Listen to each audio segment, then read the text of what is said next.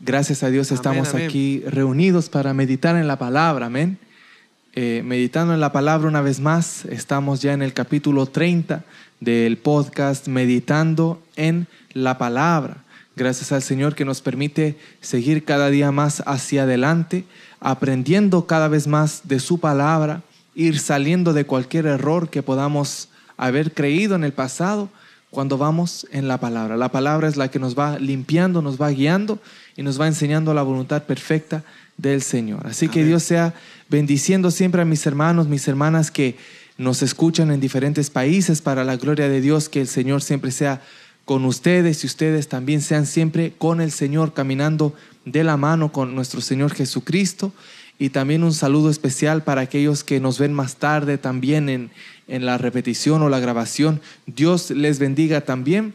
Y aquellos que escuchan el podcast también de forma audio solamente, bendiciones para ustedes también.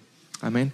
Yo me, me presento, soy el hermano Emanuel Frías, por si es primera vez que están aquí. Estoy con mi padre, el hermano René Frías. Amén. Amén. Y nosotros, para la gloria de Dios, meditamos en la palabra. Nos sentamos un momento para leer y poder aprender de lo que está escrito, porque la misma Biblia dice que toda la escritura es útil. Así que toda sirve, Amén. Pero es de nosotros, con la ayuda del Espíritu Santo, de saber trazarla bien, ¿ah? trazar bien la palabra de verdad. Bendito sea el Señor. Así que eh, para la gloria de Dios el día de hoy vamos a seguir eh, meditando en la palabra. Amén. Amén. La semana pasada habíamos hablado de lo que es eh, diferentes puntos y sobre todo lo que es diferir con un hermano. ¿ah? Sí. De eso habíamos hablado la última vez. Lo que es diferir con un hermano, como le pasó a Pablo con Bernabé. Di- tenían diferencias, ¿ah? difirieron en algo y no siguieron trabajando juntos, se separaron. Pero no quiere decir que solo Pablo tenía la salvación o solo Bernabé tenía la salvación. No quiere decir que uno se salvó y el otro se condenó. Amén. Eran diferencias que no afectaban la salvación. Amén, así es. Yo me llamo Emanuel, tú te llamas René, pero eso no, no le da ni le quita la salvación la doctrina de Cristo, bendito sea Él. Y eso es lo que hablábamos la semana Así pasada, es, ¿te acuerdas de tema, eso? sí. Sí. Que por, por medio de, o sea, fue por la causa de, de Marcos Ujú. que tuvieron esa diferencia. Sí, explicamos, Marcos. explicamos todo el porqué, de que lle- llegaron a un, al final a- a una conclusión de que tú te vas por un lado y yo me voy por otro, pero siempre haciendo la obra del Señor. Pero que esa separación que tuvieron, como reiteramos la otra vez, que mismo el Espíritu Santo dijo apartarme a Saulo y a Bernabé. O sea, había un llamado de parte de Dios y no era de Dios que se separaran, pero por, cosas que uno no sabe o no entiende en el momento, uno sí puede ver, como concluíamos, que sí le convenía a Sí, Pablo sí. haberse ido con Silas Así es. porque era un hombre muy reconocido en el ámbito del pueblo judío, en la sinagoga, tenía acceso, también tenía su ciudadanía romana igual que él, o sea, había muchos puntos que le era favorable salir en ese entonces con Silas, y Dios lo permite. Así y ese es, era, sí. era el tema de poder discernir cuando es realmente de parte de Dios y Ajá. cuando es la parte humana a veces puede ser de uno o por diferentes modos de pensar. Pero eso no quita ni deja que Así vamos es. a perder la salvación o, o somos enemigos. Exactamente, Sino amén. que, eh, diferente modo de, de ver las cosas en un momento que hablamos del celo de Pablo, que concluimos también pensando que por el celo y el escarmiento que se le dio a Marcos, eh, fue para eso que también Dios permitió eso, porque Él los Sí. había abandonado cuando habían ido a la misión. Sí, amén. La Entonces, primera vuelta. Exacto, sí. la primera vez. Sí, Por eso así que es. esta segunda vez Él se opuso. El apóstol Pablo, así es, sí. Así fue. Así Sí. que, bueno, ese ese es el, el punto que, que hablamos esa vez y vamos a seguir con lo que sigue en la, en la, En la palabra, en la sí. palabra del Amén. Señor. Sí, amén. Y eso es lo importante, es poder entender, amén, lo que la escritura, la escritura nos revela. Amén. Amén, sin amén. ponerle, sin quitarle, exactamente como está acá la, la Así es. enseñanza del Señor. Sí, bendito Amén. sea el Señor. Somos edificados nosotros porque hablábamos también de, de que así pasa hoy en día muchas veces que las personas malentienden a veces eh, una opinión diferente. Y cuando se tiene una opinión diferente ya se creen, porque eso es lo que yo hablaba la otra vez. Sí, me de que- acuerdo. de que las personas a veces de, de, de dogma hacen doctrina. Sí, Y amén. Son dogmas solamente, pero lo hacen como doctrina tan, tan fuerte, tan, tan eh, arraigados están en sus vidas que si uno no, no cree como ellos están creyendo, a uno lo pueden hasta condenar. Como los fariseos. Sí, como Ajá, podemos ver sí. que, que van al extremo que te condenan. Sí. Entonces ahí entramos en lo que son dogmas de hombre, pero para ellos se convierte en doctrina. Doctrina. y que, que en el fondo no es una doctrina, pero es un dogma. Sí, pero sí. se usa como doctrina. Sí. Y yo para ello, antes de entrar en el mismo tema, yo había Ajá. anotado unos, unos puntos para que ellos puedan entender la Ok. palabra que uno usa a veces, porque Amén, a, amén. a uno se le olvida como que hay gente nueva. Sí, y amén, la gente nueva a veces no, no entiende. Cuando uno habla, uno habla pensando que ya todos entienden. Ciertas porque palabras, cierto- sí. cierta madurez en las cosas del Señor. Entonces, para aclarar eso, yo también me di el trabajo un poquito de anotar para poder explicar algo que la misma escritura nos enseña. Amén, Mi, sí. mi Señor Jesucristo dice, por ejemplo, si tú lo puedes leer mejor porque yo tengo... Lo voy a con- poner aquí con el, pasaje, dime Sí. cuál es. Amén. Dice Amén. aquí en Mateo 15, Mateo 15, de versículo 3 al 9 lo vamos a leer. 3 al 9. Bendito sea el Señor. Yo lo voy a leer para la gloria Sí. de Dios. 3 al 9. para que entendamos cómo comienza la la- las palabras de mi Señor y cómo terminan. Sí, amén. Y eso es lo que pasa hoy en día también. Amén. Así dice Mateo 13, eh, Mateo 15 del 3 al 9 en el nombre de Jesús. Dice así. Respondió él, les dijo, ¿por qué también vosotros quebrantáis el mandamiento de Dios por vuestra tradición? Porque Dios mandó diciendo, honra a tu padre y a tu madre, y el que maldiga al padre o a la madre muera irremisiblemente. Pero vosotros decís, cualquiera que diga a su padre o a su madre, es mi ofrenda a Dios, todo aquello con que pudiera ayudarte, ya no ha de honrar a su padre o a su madre. Así habéis invalidado el mandamiento de Dios por vuestra tradición. Hipócritas, bien profetizó de vosotros Isaías cuando dijo, este pueblo de labios me honra, mas su corazón está lejos de mí.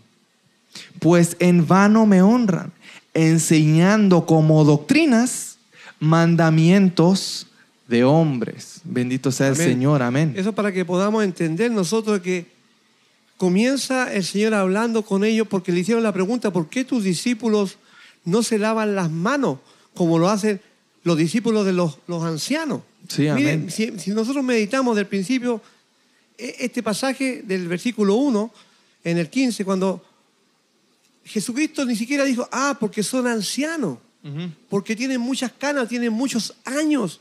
Ellos sí saben lo que hacen los ancianos. Entonces, Jesucristo dijo, no. Dice, termina pues enseñando, ¿cierto? Que no es lo que, lo que entra eh, a la boca, Claro. sino que es lo que sale del corazón, porque esa es la Amén. enseñanza en general. Sí.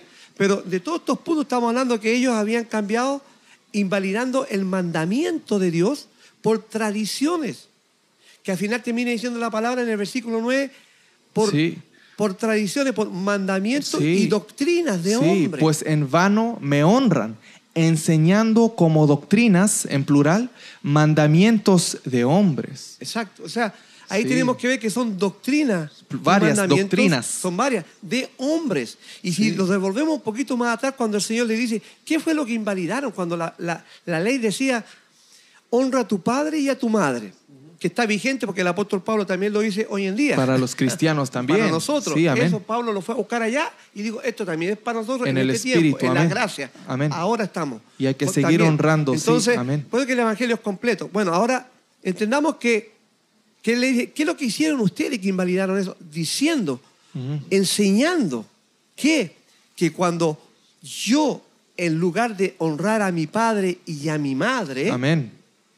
yo vengo y le digo, mamá, papá, Sí. yo no te puedo ayudar. Fíjate que todo el dinero que yo tenía lo llevé para la obra de Dios, Al templo. para, para Dios. Dios mío. Vamos midiendo las palabras de mi Señor. Sí, amén. Entonces, en otra palabra, en otro texto dice corbán, ¿cierto? Pero aquí dice, Sí. más claro todavía dice, Sí. Ustedes están invalidando que honren al padre o a la madre. Es mi ofrenda a Dios, dice. Porque mi ofrenda a Dios es todo lo que tengo con lo que yo pudiera ayudarte, mamá, papá. Mira, tú te estás muriendo de hambre, de enfermedad, de lo que sea. Pero como yo soy siervo de Dios y yo estoy en la casa del Señor y yo tengo que ir donde los líderes y llevarle Sí. mi ofrenda, que yo siempre machaco esto bien duro y el diezmo tengo que llevárselo. Dice que estoy invalidando. Lo primero es que yo me preocupe como hijo de atender a mi madre y a mi padre. Amén. Si tiene una necesidad de salud, de lo que sea, yo tengo que, el dinero que tengo, mi familia, mis padres, mi madre, Se tengo que honran. honrarlo. Sí, de, de varias Pero maneras. Ahora sí. lo- lo- han cambiado ese mandamiento de, de, Dios. Dios, Amén. por tradiciones de hombre Sí, o mandamiento de que hombres. Sí. Jesucristo mismo dijo, le dijo a ellos, aunque los ancianos te hayan enseñado esto, aunque los ancianos te decían que hay que lavarse las manos antes de comer, en el versículo 1, en el 15. ¿Cierto? Jesús le responde, Sí. "Mi- ni siquiera los tomó a los ancianos.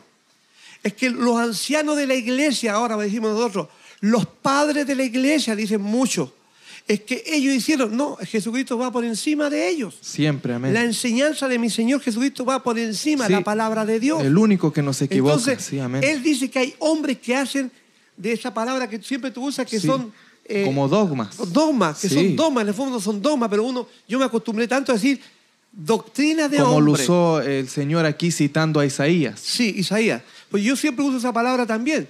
Y, y tal vez me puedo equivocar para muchos, va a decir como, pueden decir, bueno, ¿qué, qué doctrina es la que, la que me salva? Ujú. ¿Y qué doctrina es la que me condena? Claro. ¿Cierto? Sin embargo, no hay ninguna doctrina que yo diga esta doctrina ni salva ni condena. Si lo miramos, por decir, superficialmente. Sí, amén. Pero sin embargo, yo cuando hablamos de doctrina, y digo doctrina porque esa palabra la uso yo, la palabra doctrina salvífica. Sí. Y no salvífica. Amén. Por ejemplo, Sí. voy a explicar yo para que el que tenga alguna duda. Sí, amén. La palabra, cuando el apóstol Pablo nos enseña en Gálatas capítulo 1, en el Sí. versículo 6 hasta el 9. Sí, Tú amén. lo puedes leer, por sí, favor, por supuesto. para que entendamos lo Amén. que es doctrina Sí. cuando uno dice salvífica y no salvífica. Claro, porque hay varios tipos. Mire, la Biblia dice aquí, en Gálatas 1.6, en el nombre de Jesús, dice así. Estoy maravillado de que tan pronto os hayáis alejado del que os llamó por la gracia de Cristo para seguir un evangelio diferente. No que haya otro, sino que hay algunos que os perturban y quieren pervertir el evangelio de Cristo. Mas si aún nosotros o un ángel del cielo os anunciare otro evangelio diferente del que os hemos anunciado, sea anatema. Como antes hemos dicho, también ahora lo repito. Si alguno os predica diferente evangelio del que habéis recibido, sea anatema.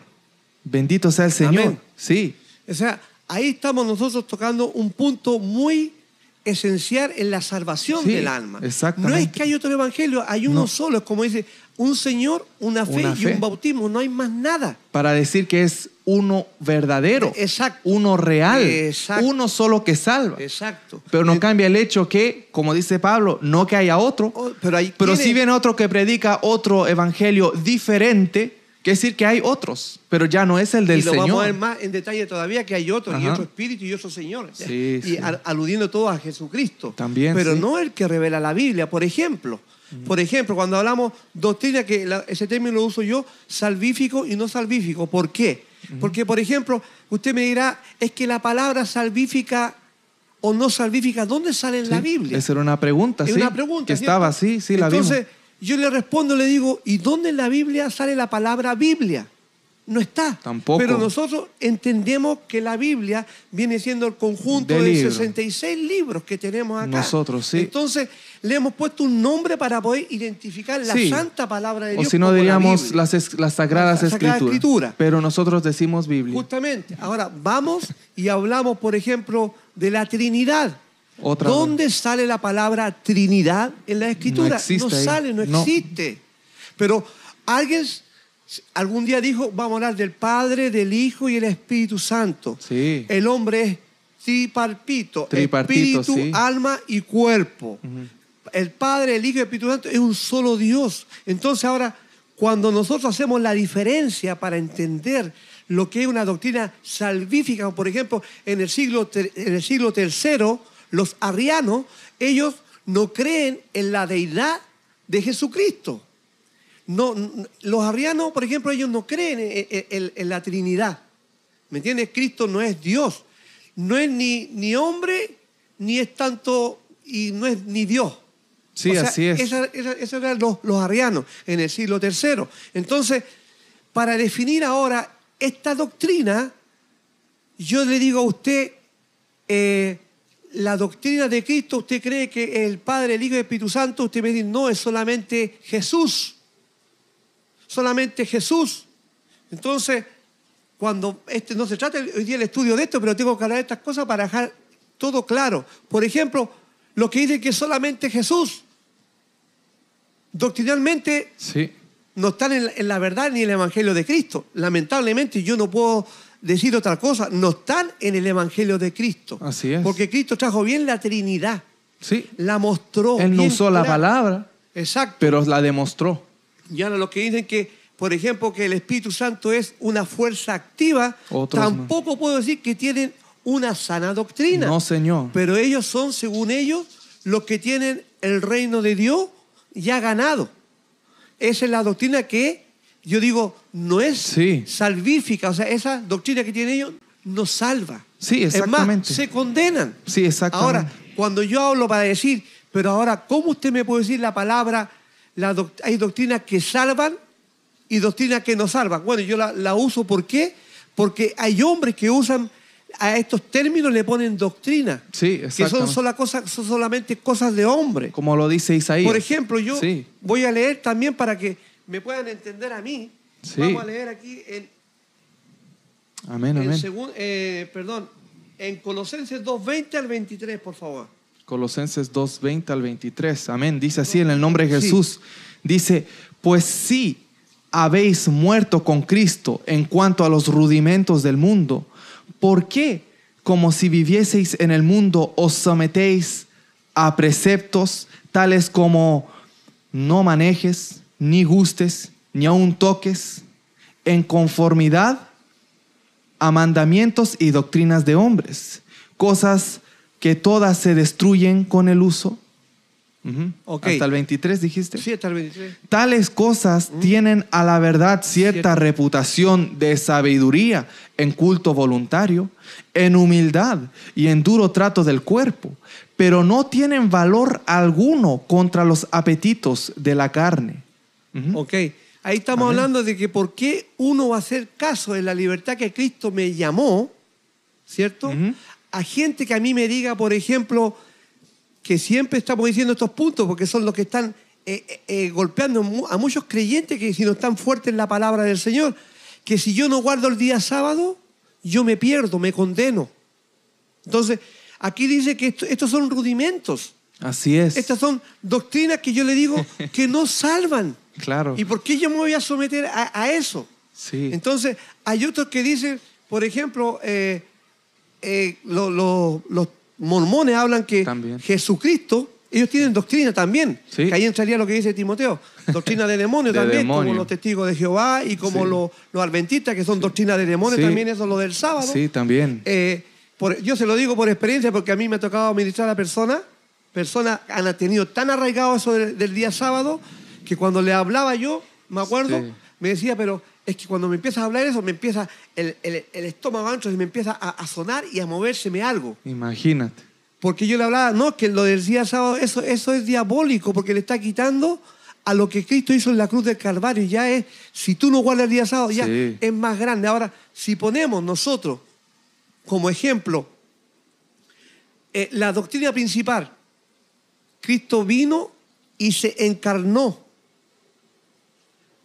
Dio su vida en la cruz del Calvario. Amén, amén. Al tercer día resucitó. Amén, así es. Gálatas capítulo 5 dice que esto es por fe.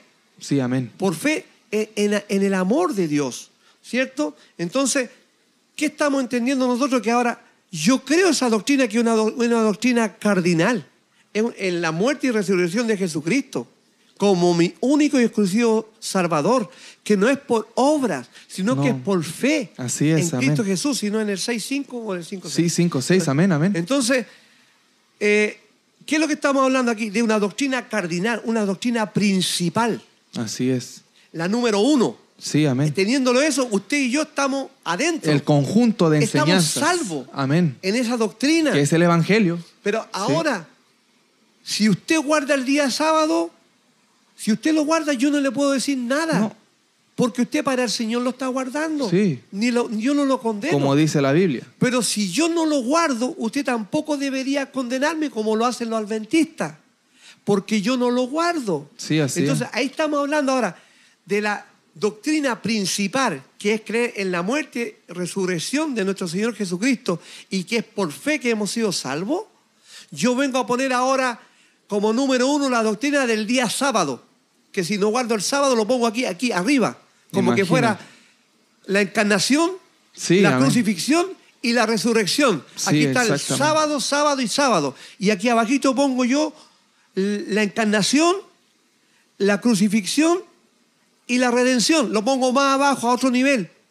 Entonces para mí viene siendo primero el sábado. Si tengo el sábado y creo que Jesucristo murió y resucitó y se encarnó, gloria a Dios, pero tengo lo más grande, el sábado. Entonces Sí. cuando yo hablo de doctrinas que son de condenación como esta que Sí, estoy hablando, sí. de guardar el día sábado, que estas personas, si tú no guardas el día sábado, aunque guardes todo el resto, aunque Pablo dice, tienes que guardar la ley completa porque de la gracia caíste. Sí, amén. Entonces, estoy hablando de eh, doctrinas que condenan y doctrinas Sí. que salvan. Amén, amén. Tenemos el ejemplo Sí, también, sí, amén. para terminar, aquí, Amén. en 1 Timoteo 4.1. Amén. Así Si dice primera doctrinas Timoteo 4. ¿Salvífica o no hay salvífica? Amén. 4.1. ¿Qué es lo que dice? Amén. Dice, pero el Espíritu, con E mayúscula, el Espíritu Espíritu Santo. Santo. Pero el Espíritu dice claramente que en los postreros tiempos algunos apostatarán de la fe, escuchando a espíritus engañadores y a doctrinas con ese de demonios. ¿Ok? Ahí estamos viendo que va a venir el tiempo en que se va a hablar, y esto no es de ahora, esto antes que yo naciera ya estaba todo esto, si estoy hablando del, del siglo III. Todo esto viene Sí. arrastrándose, todo esto. Y mismo antes, sí. Y mucho antes, sí. Entonces, estamos viendo que hay doctrina que la gente cree y se condenan. Por eso que hablo de doctrina salvífica y no salvífica, aunque la palabra salvífica, no salvífica no está en la. Biblia, pero es para darme a entender Sí. a las personas como tales que pone el diezmo, que usted puede tener todo el resto, pero si usted no diezma, como ladrón, por no diezmar, por robarle a Dios, se perdió porque en el 21.8 Apocalipsis dice que los ladrones no van. Sí. Entonces sacan la palabra fuera de contexto. Sí, manipulan las personas. Entonces, sí. por eso que yo hablo de esta manera, doctrinas que nos salvan. El, el- el dar el diezmo, sabemos que la Biblia, este no es el tema ahora tampoco, pero sabemos hoy en día y todo el tiempo con el diezmo las iglesias se mantienen, se sustentan y va el Evangelio adelante. Pero el punto no es en sí la palabra el diezmo que yo hablo o ataco, yo ataco a esas personas que le ponen la condición a, a los creyentes de Esos que argumentos. esos argumentos, Sí. justamente, y lo hacen como doctrina. Sí. Yo tengo una predicación aquí en YouTube donde tiene por título ¿A quién tú sigues? ¿A quién tú sigues? Y ahí Amén. yo hablé de la- del atavío, hablé del diezmo y del día sábado. ¿A quién tú sigues realmente? Porque cuando uno se pone a estudiar toda esta gente en la herejía que tienen, finalmente puede estar todo bien, pero si tú estás mal en el diezmo en ciertos lugares, no todos, Sí. si no estás bien en el diezmo, mira, ponte a cuenta porque si no, como ladrón, tú te vas a perder 21.8 Sí. Apocalipsis, te lo citan. O Malaquías, ¿cuánto es? 3.8. 3.10, 3.8 3.10, por ahí. 8.10, ¿Cierto? Dice, eh, robará al hombre y todo eso. Entonces, todas esas son hombres que vienen a manipular las almas. Sí, es verdad, es Entonces, verdad. le hacen ver a la persona, mira, si tú estás no diezmando, te vas a condenar, te pierdes. Te han puesto primero aquí en, en la doctrina cardinal la salvación, que es Sí. el- en la encarnación, en lo que es eh, en la, en la crucifixión, en la resurrección de mi Señor Jesucristo. Sí. Lo pusieron aquí abajito, pero el primero es el diezmo. Empieza el culto y lo primero que el culto parece que el día domingo es Sí. para el diezmo, Sí. no es para Jesucristo. ¿Y sabe qué? Sí, es verdad. Debo decirle algo más que yo soy bien observador. Amén, Porque hay que ser observador para hablar con base. Y si yo me doy cuenta carnal, humano, Amén. ¿cuánto más el Espíritu Santo? Mire, cantamos todos los coritos que queramos cantarle al Señor en el momento de la, Amén. de la adoración. Amén. Mire, cantamos la de júbilo, saltamos, gritamos porque es de júbilo. Y si son las de, la de adoración, lloramos, los quebrantamos, adoramos al Señor. Estamos ado- adorando a Dios con todo el corazón. Sí, amén. Pero ahora cuando vamos a recoger la ofrenda, cantan un cántico de adoración. No de júbilo, de adoración. Donde yo estoy sintiendo el mismo Espíritu de Dios quebrantando mi vida.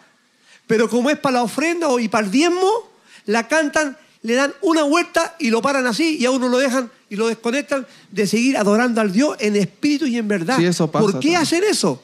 Porque cantan un, un corito no para adorar a Dios. No. Lo hacen para recoger un dinero, un billete, Sí. una ofrenda. No lo hacen de corazón para Sí. adorar a Dios ¿Cuánta- en medio de la ofrenda. sí, sí, ¿Qué sí. ofrenda? Sí, sí, Le estamos dando a Dios la del corazón, de cantarle de corazón a Dios. Amén, amén. Pero resulta que hay mucha gente que yo observaba, todos quedan, oye, pero es que los que están arriba al frente la hacen más cortita porque es, es- es- para la ofrenda nomás, era para recoger los diezmos, nada más, si no era para adorar a Dios. Sí. Hasta esas cosas Sí, que dan eso, cuenta de sí, Dios. eso yo, yo lo he visto también, eh, que uno se, se encuentra en situaciones justamente así, que yo también me he dado cuenta que al final se convierte como cuando están esos, eh, ¿cómo le llaman?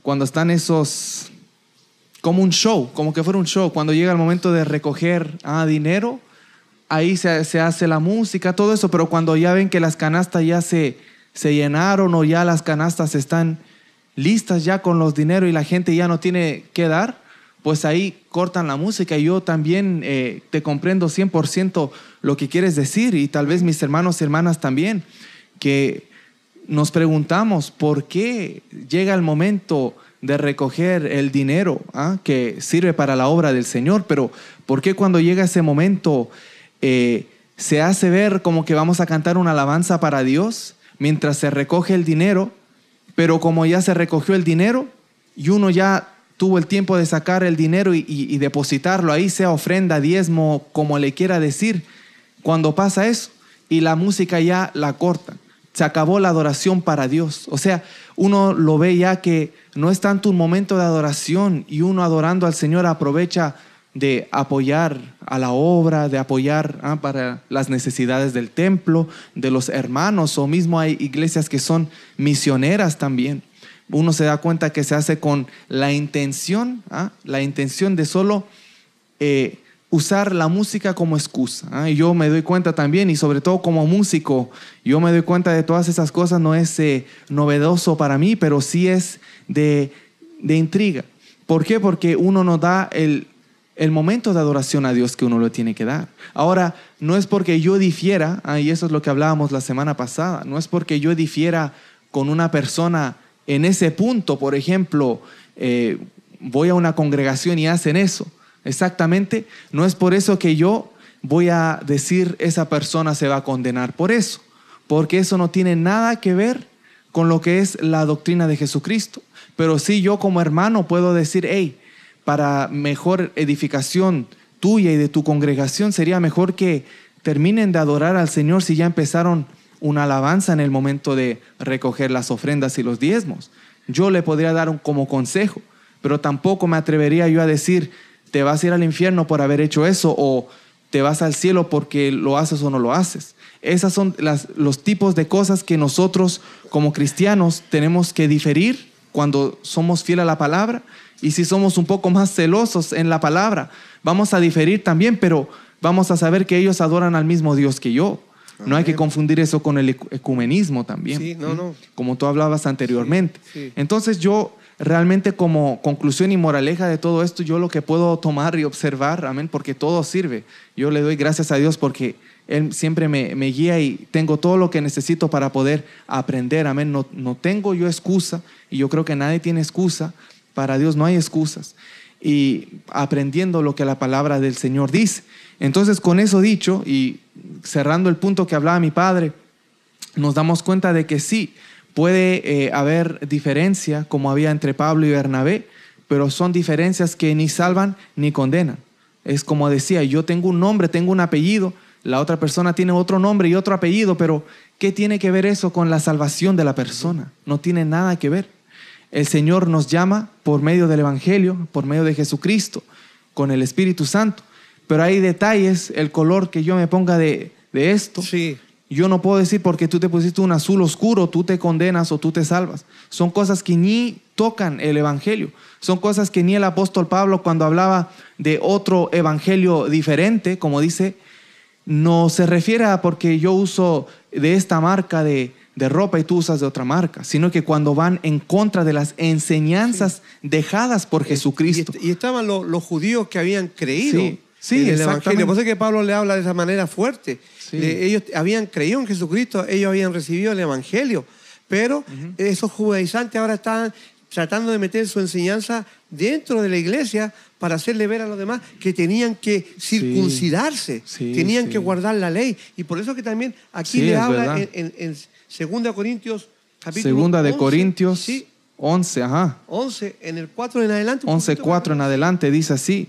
Es cortito ahí. Porque si viene alguno predicando a otro Jesús que el que os hemos predicado, o si recibís otro espíritu, imagínate, o si recibís otro espíritu que el que habéis recibido ya, imagínese, u otro evangelio Ahí que el que habéis aceptado, bien lo toleráis, dice el apóstol Pablo, mi hermano Pablo, y pienso que en nada he sido inferior a aquellos grandes apóstoles.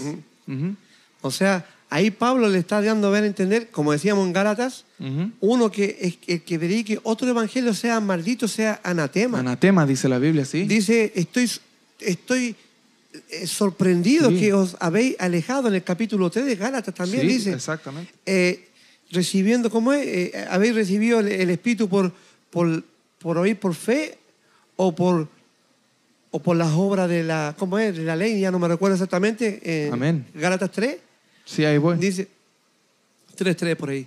Entonces, eh, estamos viendo cómo Pablo, aquí en Corintios capítulo Sí. 2 Corintios 11.4 dice, otro evangelio, otro espíritu y otro, otro evangelio, otro espíritu. ¿Y qué más era? ¿En qué pasaje? En En el que 2 estábamos Corintios viendo, 11. Sí, sí, es, Es que, que- se me olvidó. Eh, es Segunda de Corintios Sí, otro evangelio. 11. Otro Jesús, perdón. Otro Jesús. A otro Jesús. Entonces, eh, es que no hay otro, hay uno solo. Por eso que esos apóstoles que enseñan, enseñan supuestamente la escritura, pero si usted se pone a mirar y a escuchar los mensajes de muchos apóstoles que hay hoy en día y de falsos maestros y predicadores que usan el nombre de Jesucristo, hablan del Padre y hablan del Espíritu Santo, no así como hablamos recién de los mormones, de los testigos de Jehová, no, no, estamos hablando de que lo usan bien, pero ellos después traen sus propias enseñanzas y los ponen, la ponen a la altura de la escritura. Entonces ese es otro Cristo, ese es otro evangelio, ese es otro Sí. espíritu. Sí, así es. Aunque mencionan a los tres, pero fíjense que ellos traen sus revelaciones, Sí, amén. traen, traen sus nuevas enseñanzas y la quieren poner a la altura de la palabra del Señor. Sí, amén. Entonces es como hablar de Elena de White.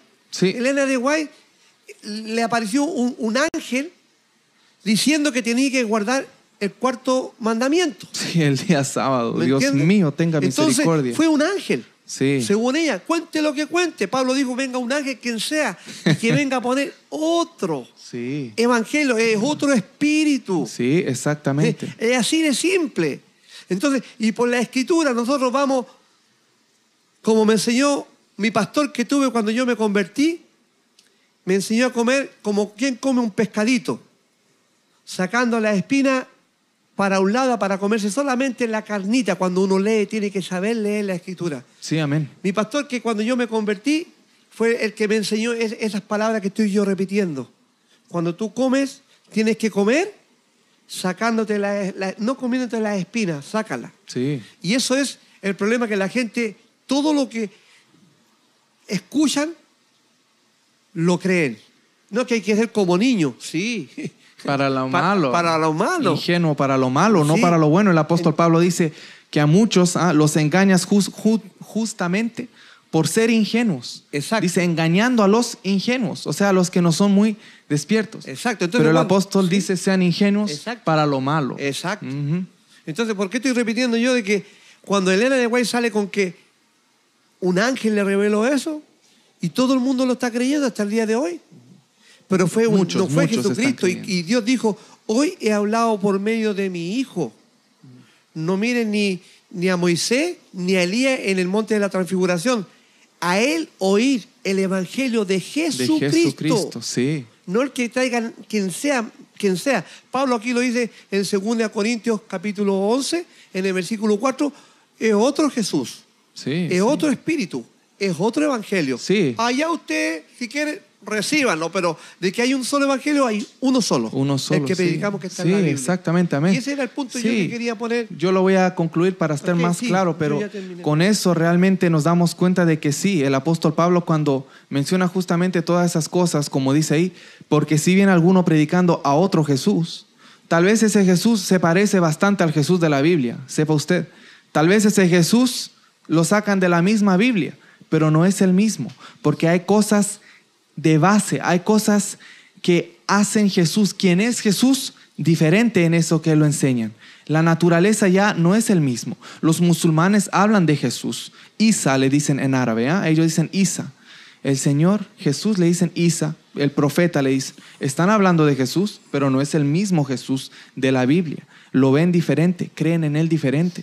Entonces no es porque se menciona de un tal Jesús que vivió allá por esas regiones de Palestina o Israel, que es el mismo inmediatamente.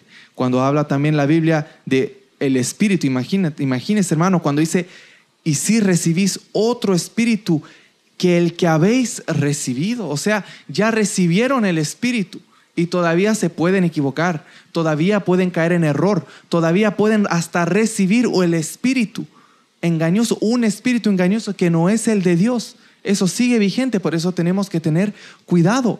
La Biblia cuando dice también, u otro, o sea, puede llegar al punto de ser u otro evangelio que el que habéis aceptado, bien lo toleráis. Es decir, mismo ya habiendo aceptado el evangelio de Jesucristo, van a venir otros con falsos evangelios, que se puede parecer al 99.9% del evangelio de Cristo, pero sí cambian algo, sí cambian una cosa, que ya no es la salvación que enseñó nuestro Señor Jesús y que predicaron los apóstoles tanto a los gentiles como a los judíos. Ya tenemos que tener mucho cuidado Sí. de eso, bendito sea el Señor. Y yo creo que eso es lo que mucha gente no comprende. Mucha gente no comprende que cuando se trata de qué significa el Evangelio, yo creo que otro día nos vamos a dar el trabajo, yo creo, de definir las palabras, como decías tú, porque hay muchos que no conocen ni esas palabras de base y cuando uno se pone a hablar, se pueden confundir. Uno Amén. comete el error de no, Sí, de- no detalle, considerar- pensando que entienden. Considerando la audiencia, yo creo que siempre eh, vamos a tener que hacer eso y gracias a Dios por eso, para poder definir bien las palabras, qué significa evangelio, qué significa doctrina, qué significa dogma, qué significa enseñanza, qué significa principios, Sí. valores y tantas otras cosas, filosofías. ¿Qué significa eso?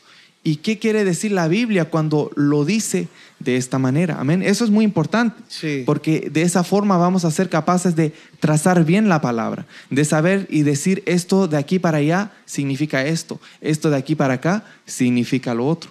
Y yo creo que eso es sumamente importante, sobre todo cuando se trata de la salvación, de la salvación. ¿Por qué? Porque lo que es la salvación obviamente es lo que tiene que ver con el alma, con la vida eterna, con la misión principal a la cual vino mi Señor Jesús. Amén. Amén, amén. Y nosotros todo eso tenemos que tenerlo bien entendido, bien claro. Amén. Entonces, yo creo que sí, otro día vamos a, a preparar unas buenas definiciones bíblicas, amén, de lo que es el Evangelio, doctrina, dogmas y todo eso. No sé si será la próxima clase, pero eh, vamos a tener que hacerlo eventualmente para poder eh, aclarar, yo digo, porque eso es lo que uno quiere hacer, aclarar, porque cuando meditamos en la palabra del Señor, no solo de meditar y dejar que la mente vuele, sino estar entendiendo, como dice el apóstol Pablo, ¿ah? con entendimiento. Y yo creo que eso hacerlo de forma racional es lo que al Señor le agrada. Y también yo creo que con un espíritu siempre de, de humildad, pidiéndole al Espíritu Santo que sea el que nos vaya iluminando.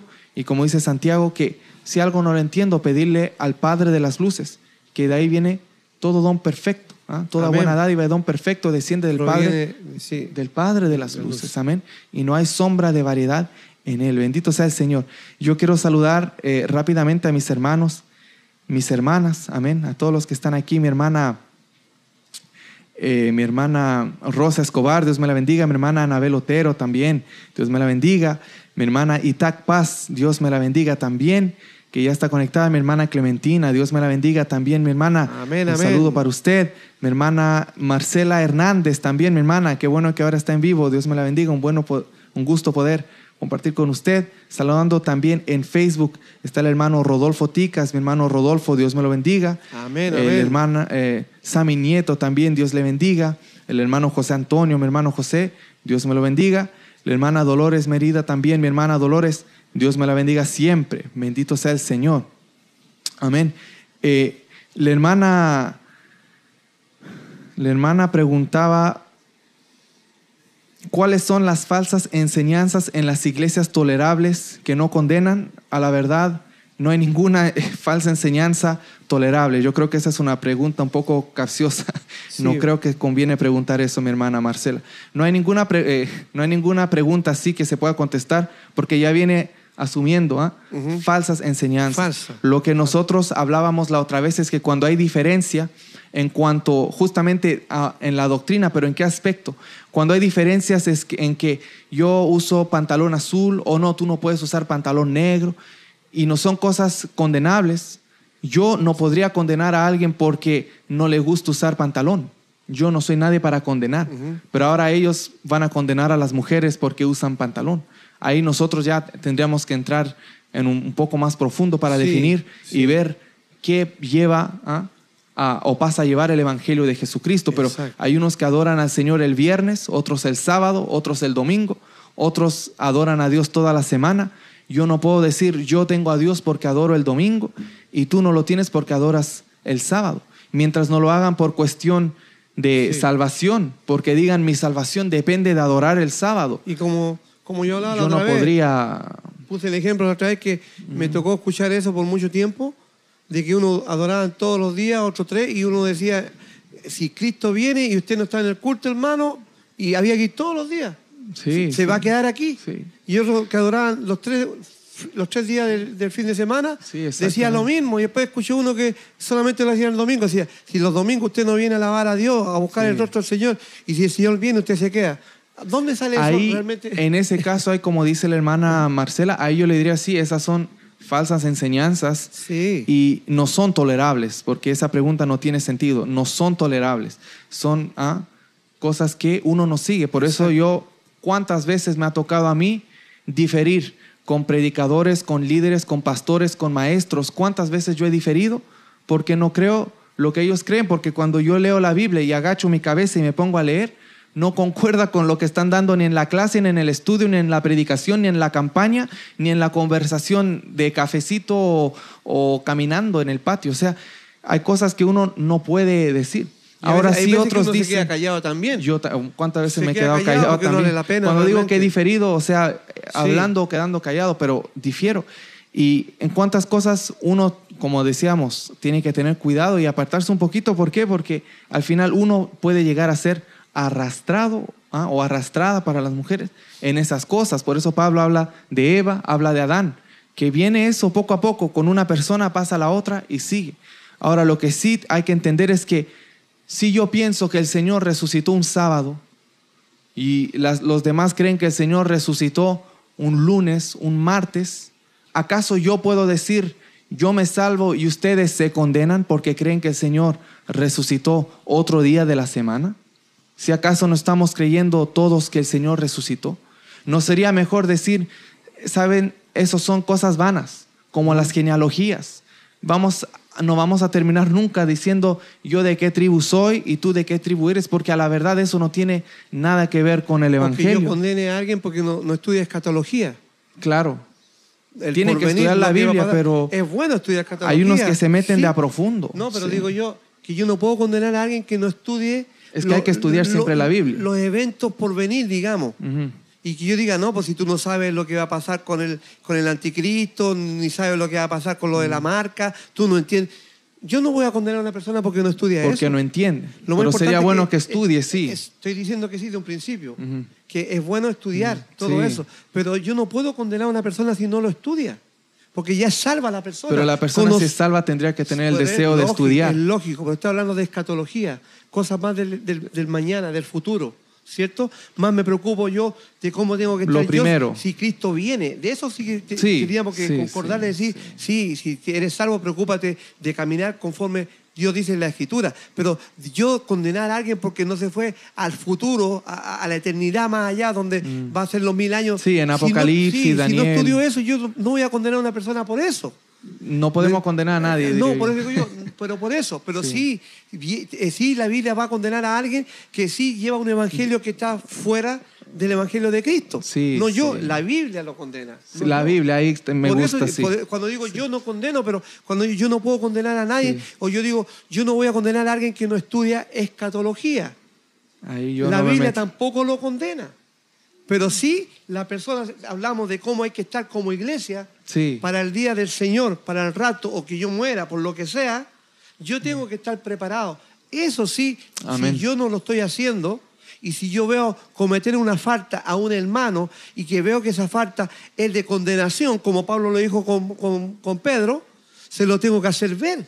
Digno se lo tengo condenar. que decir. Yo no lo estoy condenando, pero le estoy diciendo, mira, si tú no lo haces y no te arrepientes de esto, te condena. Aunque, oye, este hermano me condenó. No yo, la Biblia. Y eso es lo que hay que ser entendido cuando uno habla la Biblia. No, sí, sí, comprendo, comprendo. Ujú. Sí. Espero que los demás también hayan comprendido, porque no, no quiero ha- hacer dudas, sino que a, a recibir lo que estamos hablando. Sí, sí, sí. Sí, yo entiendo eso que a la verdad que, eh, como decía la hermana, mire, la hermana dice, porque no, hay varios mensajes, pero dice, Sí. y si en mi iglesia enseñan falsas doctrinas como el diezmo. Yo, por eso ahí mi hermana, mi hermana No, Marcela, mi hermana Marcela Hernández, ahí es donde nosotros tenemos que saber y entender lo que es el Evangelio. Cuando son cosas, como mencionaba mi padre, cuando son enseñanzas, que también se les dicen doctrinas, aunque está la doctrina de Jesucristo, el Evangelio de Cristo, hay otros conjuntos de enseñanzas. El diezmo en sí no es una doctrina, pero muchos han creado doctrina tomando versículos y, y le dan valores y dicen el dador alegre y juntan con lo que es la ofrenda y han creado una doctrina de hombre hablando del diezmo que lo estableció Dios para el pueblo de Israel. Entonces, aunque este no es el tema de hoy, No. eh, cuando pasan esas cosas, eh, para contestar a la pregunta de mi hermana Marcela y cualquier otra persona que se encuentre en una iglesia que pidan diezmo, usted tiene que analizar esto. Si el diezmo lo enseñan como parte de su salvación, en sí ya era falsa enseñanza lo del diezmo, pero si lo enseñan como parte de su salvación, ahí ya es otro evangelio.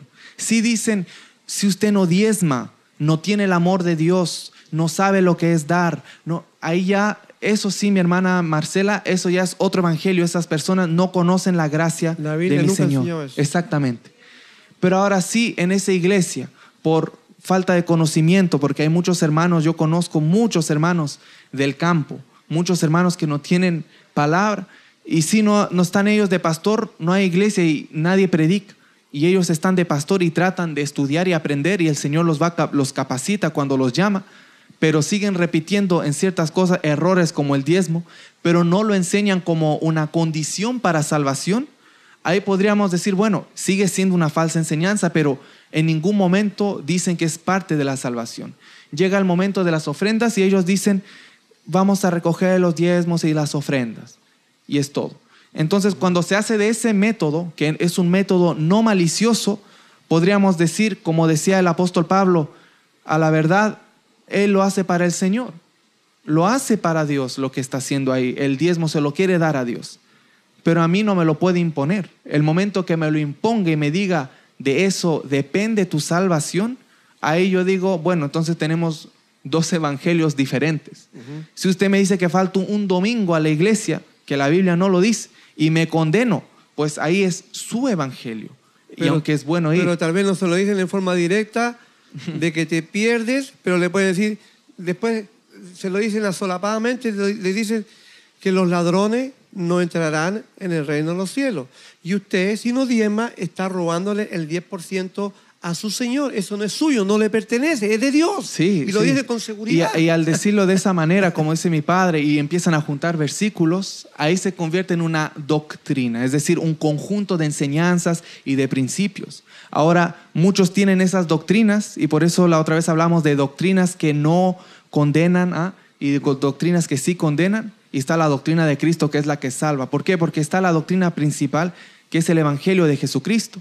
Pero ahora en mi iglesia, por ejemplo, si voy al culto, como doctrina se enseña que vamos bien vestiditos. ¿ah? Pero no es una doctrina, no es una enseñanza de salvación. No es una enseñanza que me dicen los cristianos se visten así.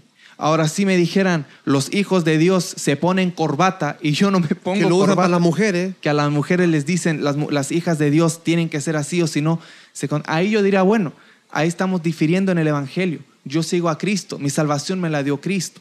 Y ustedes están agregando sus doctrinas, ¿ah? los mandamientos de hombre, en la doctrina de Jesucristo. Las hijas de Dios no usan pantalones. Eso dicen y todo eso. Las sí. hijas de, o sea, si no es hija de Dios, ¿de quién es? De Satanás. Y si es hija de Satanás, ¿para dónde va? Se perdió. Y eso que él lo dice, un hombre. Así lo enseñan, sí. y dicen sí. la palabra, siempre usan la palabra, las hijas de Dios no usan. Las hijas de Dios no se ponen un arete. Las hijas de Dios, o sea, las del diablo sí. Eso dicen ellos, sí. Entonces ahí tenemos que discernir para Ahí hay contestar. en la palabra del Sí, Señor. Se puede y entrar Dios a nos profundidad. tapa la boca a todos. Sí, amén, amén. Porque yo en ignorancia he estado en muchas cosas y me ha tapado la boca mi Señor. Para aprender. Bien tapadita. Sí. Con la escritura, con la palabra. Y para gloria del Señor, amén. Y con Sí. sencillez de corazón y humildad uno dice, sí, Señor, tú tienes la razón, no yo. Uno aprende, uno yo aprende. no defiendo más ni al hombre, ni al pastor, no defiendo a Y nadie. aunque el Señor lo respalde, pero se puede equivocar, sí. la Biblia. Sí, entonces para contestarle a mi hermana eh, Marcela, si no me equivoco, mi hermana, eh, sí, hay doctrinas falsas que cuando se juntan como el diezmo con la salvación, ahí nosotros decimos, ah, no vamos más allá. Lo siento, pero y parece que le estamos sirviendo a dos señores diferentes. Yo le sirvo al de la Biblia, el que me da la salvación por medio de la fe, y yo cuando doy es una ofrenda Exacto. en agradecimiento. Claro. Aunque ese no es el Y tema la- y de la- y la- aunque la ofrenda, es que ya tocamos el tema, y la ofrenda que uno da, la da de corazón. Sí, como Corintios, eso es una, de ense- corazón. esa es una- como- otra doctrina pero como también yo no- bíblica. como yo no diezmaba, ni, ni mi ofrenda querían. ah, sí. Ni mi ofrenda querían porque yo no diezmaba. Y me lo dijeron, el- me, me lo dijeron. Amén, gracias. Me, Sí, lo amén. dijeron me lo dijeron así, bien, bien, bien. ¿Ah? Amén a los hermanos que están ahí presentes. Me dijeron, no, si tú, tú, tú no, tú no diezmas aquí, el único, el único, sí, el único. Amén, mi hermana. Sí, como dice la hermana Marcela, el diezmo jamás fue dinero. Dice ella, sí, así es. El diezmo bíblico consistía en alimentos del campo y se repartía a las viudas y los huérfanos. Amén. Yo- Tenemos eh, un estudio sobre eso, un día lo vamos a compartir. Eh, saludos a la hermana Idalia, a mi hermana Idalia, Dios me la bendiga. Los apóstoles recogían ofrendas voluntarias, exactamente. Y no era para pagar el agua y, y la luz de la iglesia, ni para construir edificios, ni para el pastor. Los apóstoles repartían las ofrendas entre los pobres. La Biblia sí habla sobre la vestimenta del cristiano, sobre el pudor. Exactamente, mi hermana Marcela. La gente agrega pantalón o es de marca tanto o de material tanto. La Biblia habla del pudor, modestia y el decoro. ¿ah? Sí, como dice Timoteo. Si usted tiene eso, lo tiene. Ah, la hermana dice que no lo vi. Ah, no creo que una persona por diezmar sea condenada. Esa conciencia de cada No. persona. No, no, no, es de condenación, mi hermana Clementina, porque alguien diezme, porque lo hace. Al final, el Señor lo que recibe es una ofrenda. Pero sí yo me creo mejor que mi hermano, porque yo doy un diezmo y mi hermano da una ofrenda, y diéramos el mismo monto, pero yo como le digo diezmo y va en un sobre encerrado, yo me siento superior, ahí yo como cristiano he fracasado en, la humildad ah, y en la mansedumbre. ¿Por qué? Porque me creo mejor que mi prójimo. Entonces, cuando uno da, mientras no sea ligado a la salvación y no lo haga con temor diciendo, tenga pastor, aquí está la ofrenda, o si no, mi alma, ¿a dónde irá? Y por eso me va todo mal. Y por eso me va a tomar. Ahí ya son cosas, mi hermana Clementina, que eh, tendríamos que tener cuidado. Pero sí yo en mi iglesia le dicen diezmo, pero al final es una ofrenda, pero usan el término diezmo porque es la décima parte. Mientras no le enseñen como le enseñan en el Antiguo Testamento, como dice la hermana Marcela, con eh, los granos y la mente, el eneldo y tanta cosa.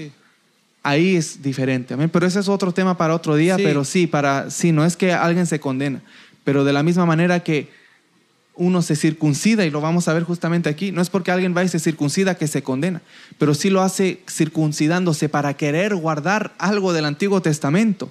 Ahí ya estamos en territorio peligroso. Pero si lo hacemos, como lo vamos a ver aquí en la Biblia, que justamente Pablo circuncida, no es de condenación porque el propósito no era de seguir guardando la ley. Amén. Y Dios bendiga a todos los que se unen. Amén, amén. La Biblia habla, sí, amén, exactamente, ahí dice la hermana, exactamente. La vestimenta del cristiano, sobre todo para la mujer, lo dice la Biblia, el pudor, modestia y el recato. Amén. Amén, mi hermana Clementina dice, nosotros diezmamos voluntariamente a conciencia de lo que Dios nos bendice y lo hacemos para Dios, no pensando que es para el hombre. Amén. Sí, mientras más pueda dar uno, más gozoso se siente uno teniendo la oportunidad de bendecir. Exactamente. Amén, amén, sí. Y bueno, otro día vamos a entrar en detalle en eso, pero sí, con que seamos libres en Cristo, recordando que la salvación viene de Cristo, ya está todo pagado en la cruz todo lo que hacemos nosotros es en agradecimiento, como dice la hermana, voluntariamente.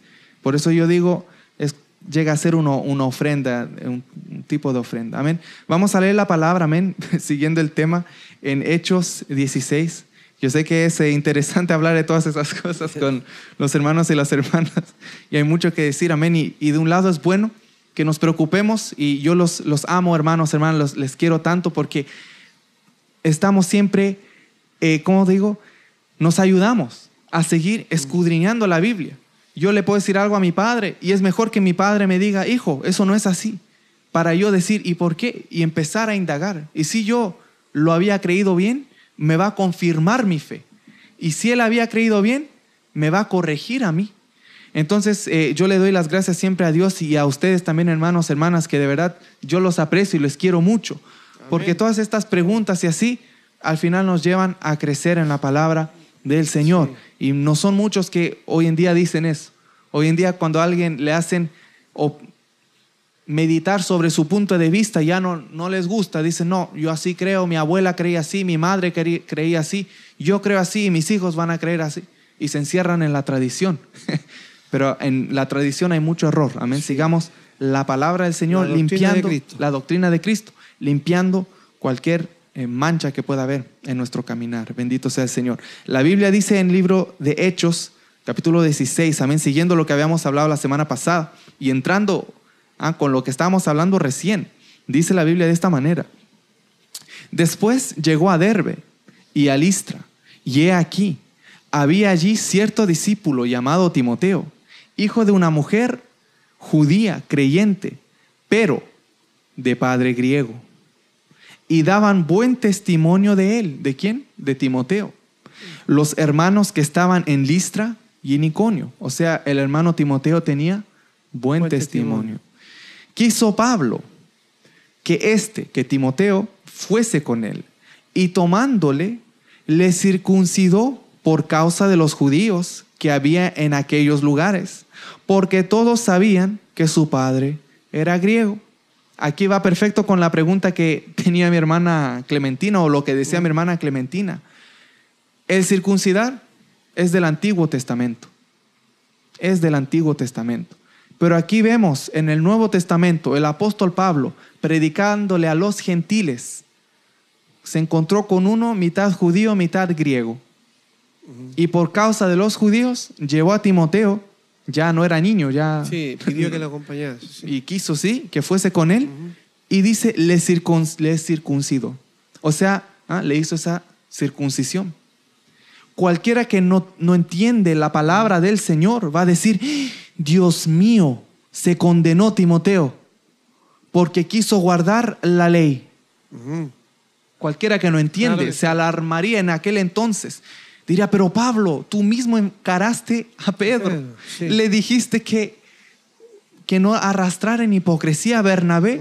Y tú aquí, por causa de los judíos, vienes y circuncidas a Timoteo. Imagínate. ¿No estás haciendo tú lo mismo, Pablo? Queriendo agradar a los judíos. ¿Condenaste ahora a Timoteo? En ninguna manera. Porque el deseo de Pablo y de Timoteo, me imagino que Sí. estaba de acuerdo para que los circuncidaran, era de no causar estorbo con los judíos para poder llegar justamente a los judíos y predicarles el evangelio de Cristo. En ningún momento Pablo dijo, te voy a circuncidar por si eso es lo que te da la salvación. No. Vamos a circuncidarte por si acaso tienes que guardar la ley porque eres mitad en ningún momento. Pablo siendo 100% judío, él nos enseñó y ya lo hemos visto anteriormente que la circuncisión nos salva. Entonces Timoteo ahí fue circuncidado, pero no le fue contado como desligado de la gracia, ¿m? apartado de Cristo o que tiene que guardar toda la ley, No. porque él no lo hizo para guardar él la ley, lo hizo para delante de los judíos hacer que guardara la ley para poder acercarse a ellos, para no ser un inmundo y poder predicar el evangelio. Ahora sí, como daba la, la hermana Clementina, si alguien da un diezmo, eso a la verdad es del Antiguo Testamento, aunque en Hebreos 7 se lo mencionan con Melquisedec, pero sigue siendo un relato del Antiguo Testamento. Y cuando vemos esto, en Mateo 23, 23, los fariseos también seguían la ley del Antiguo Testamento, pero todo eso si uno lo hace no considerando, como lo hizo el apóstol Pablo, es que es para mi salvación, no es que tengo que guardar ese pedacito de la ley, no hay problema, porque lo estamos haciendo por otro motivo.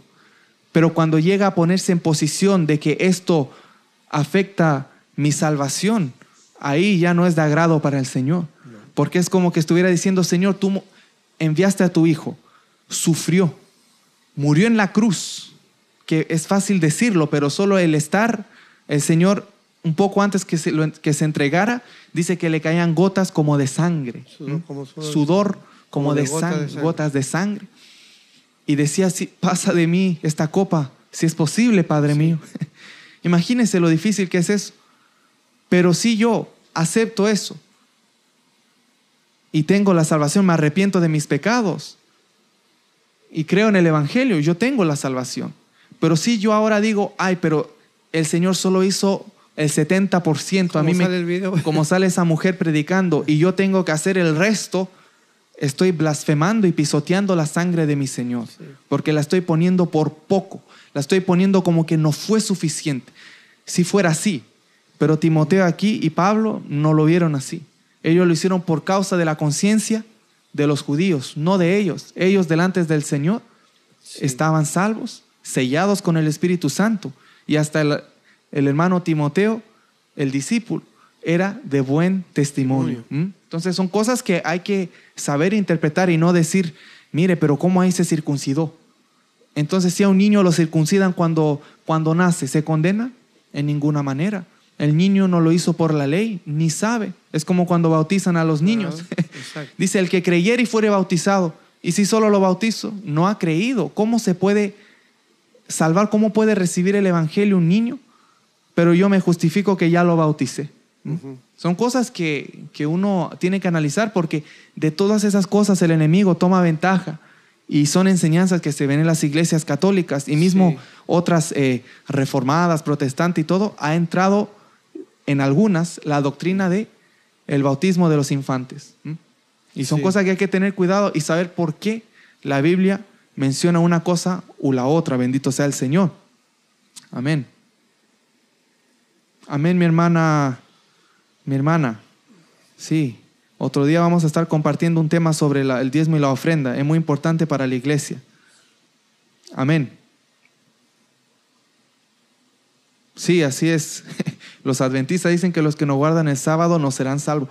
Esas son cosas así, pero vamos a, vamos a hablar otro día de ese punto, mi hermana Marcela Hernández. Un gusto poder compartir con usted. Y sí, es- vamos, a, vamos a entrar en profundidad en eso otro día con, con palabra. Amén. A mí me gusta tener los versículos así, uno tras otro, como hablamos el otro día con lo de la ley Sí. y los diez mandamientos. Amén. Así que eh, viendo esto, amén, seguimos leyendo la palabra del Señor. Amén. Hasta el 5 y dice, y al pasar por las ciudades les entregaban las ordenanzas que habían acordado los apóstoles y los ancianos que estaban en Jerusalén para que las guardasen. Así que las iglesias eran confirmadas en la fe y aumentaban en número cada día. Bueno, no creo que se pueda decir mucho más No. de lo de Timoteo, No. de lo que acabamos de ver, que se, lo de la circuncisión se hizo con un propósito específico. Era el propósito, sí, para no tener estorbo para- para predicar y entrar a la sinagoga con, con toda libertad. Y, perdón, Exactamente, y sí. Pablo dijo, dijo, yo me he hecho de todo con todo con tal de ganarme a uno. Sí, O sea, con los ese gentiles fin, sí. como que no estuviera bajo la ley, pero a la Sí. verdad estoy bajo la ley de Cristo. Sí. Y con los judíos como que estoy bajo la ley, pero a la verdad ah, no está bajo la ley, él sino es por- libre. Por ganarse a alguien. Para poder acercarse y decir, hey, Cristo murió por ti. Y que de ahí la gente, hay muchos que toman Ventaja mal- mal- o- malinterpretan o, o toman ventaja, como tú Sí, dices mejor, de esos pasajes. para decir no y se meten con el mismo diablo andan la- afuera. Para decir no, si se. Pablo Con todos me hago de todo. Sí. Para estar de todos lados. Y no predican nunca el Evangelio. Gloria, a Dios. Gloria a Dios, sí. El mismo Señor se sentaba con los publicanos, dice. Y ellos van a sentarse con cualquiera, pero no predican el No, Evangelio. predicar, para para El. Señor le dijo a Mateo, sígueme. ¿Ah? Sí. Y Mateo dice, dejando todo, se levantó y le siguió. Sí. Amén, bendito sea el Señor. Cristo vive, amén. Así que seguimos leyendo la palabra del Señor, amén, que se nos ha ido el tiempo hablando de estos temas, amén. Sí. La Biblia dice en Hechos 16:6, y atravesando Frigia y la provincia de Galacia, les fue prohibido por el Espíritu Santo hablar la palabra. ¿ah? ¿Cuál es la palabra? Las buenas nuevas, el Evangelio de Jesucristo. Sí. En Asia les fue prohibido. Y cuando llegaron a Misia, intentaron ir a, Vi- a Bitinia, pero el Espíritu Santo, ah, el Espíritu Santo, digo para los que oyen, es con E mayúscula, no se lo permitió. Y pasando junto a Misia, descendieron a Troas. Y se le mostró a Pablo una visión de noche. Un varón macedonio estaba en pie, rogándole y diciendo, imagínense, pasa a Macedonia y ayúdanos. Yo creo que aquí eh, se podría hacer un, un alto porque de eso se trataba la verdad, lo que vamos a hablar Sí. hoy. Pero amén, bendito sea el Señor, el Señor sabe todo. Amén, yo espero siempre que todo lo que hacemos sea de bendición para mis hermanos, mis hermanas, que podamos crecer en la palabra. Eso le doy la gloria a Dios, amén. Porque si estuviera aquí con salario y horario y diciendo tengo que hablar eso, dejaríamos cuánta cosa en el aire, pero es mejor aclarar las cosas que merecen ser aclaradas, amén, y, y- y entrar en profundidad y mismo otro día prepararnos para los temas que se mencionaban para poder eh, salir del error, amén. Ese es el propósito, crecer.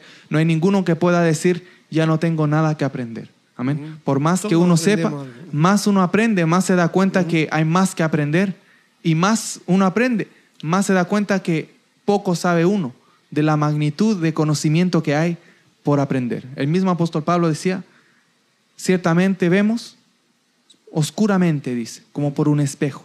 ¿Por qué? Porque el Señor revela lo que Él revela, lo que Él quiere revelar en la palabra. Y hay cosas que no nos han sido dadas Exacto. y otras cosas que mismo Pablo dice en el cuerpo, fuera del cuerpo, no le fue permitido al hombre expresar. Pero hay, hay más cosas, cosas más allá que jamás sabremos hasta el día que el Señor lo quiera revelar.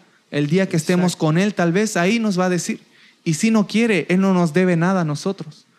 Nosotros somos lo que le debemos a Él por una salvación tan grande, bendito sea Él. Amén, amén. Amén. Pero el punto aquí que, que me llama la atención, papá, es cuando dice aquí la palabra, bendito sea Él, cuando dice, y atravesando Frigia, la provincia de Galacia, les fue prohibido por el Espíritu Santo hablar la palabra en Asia.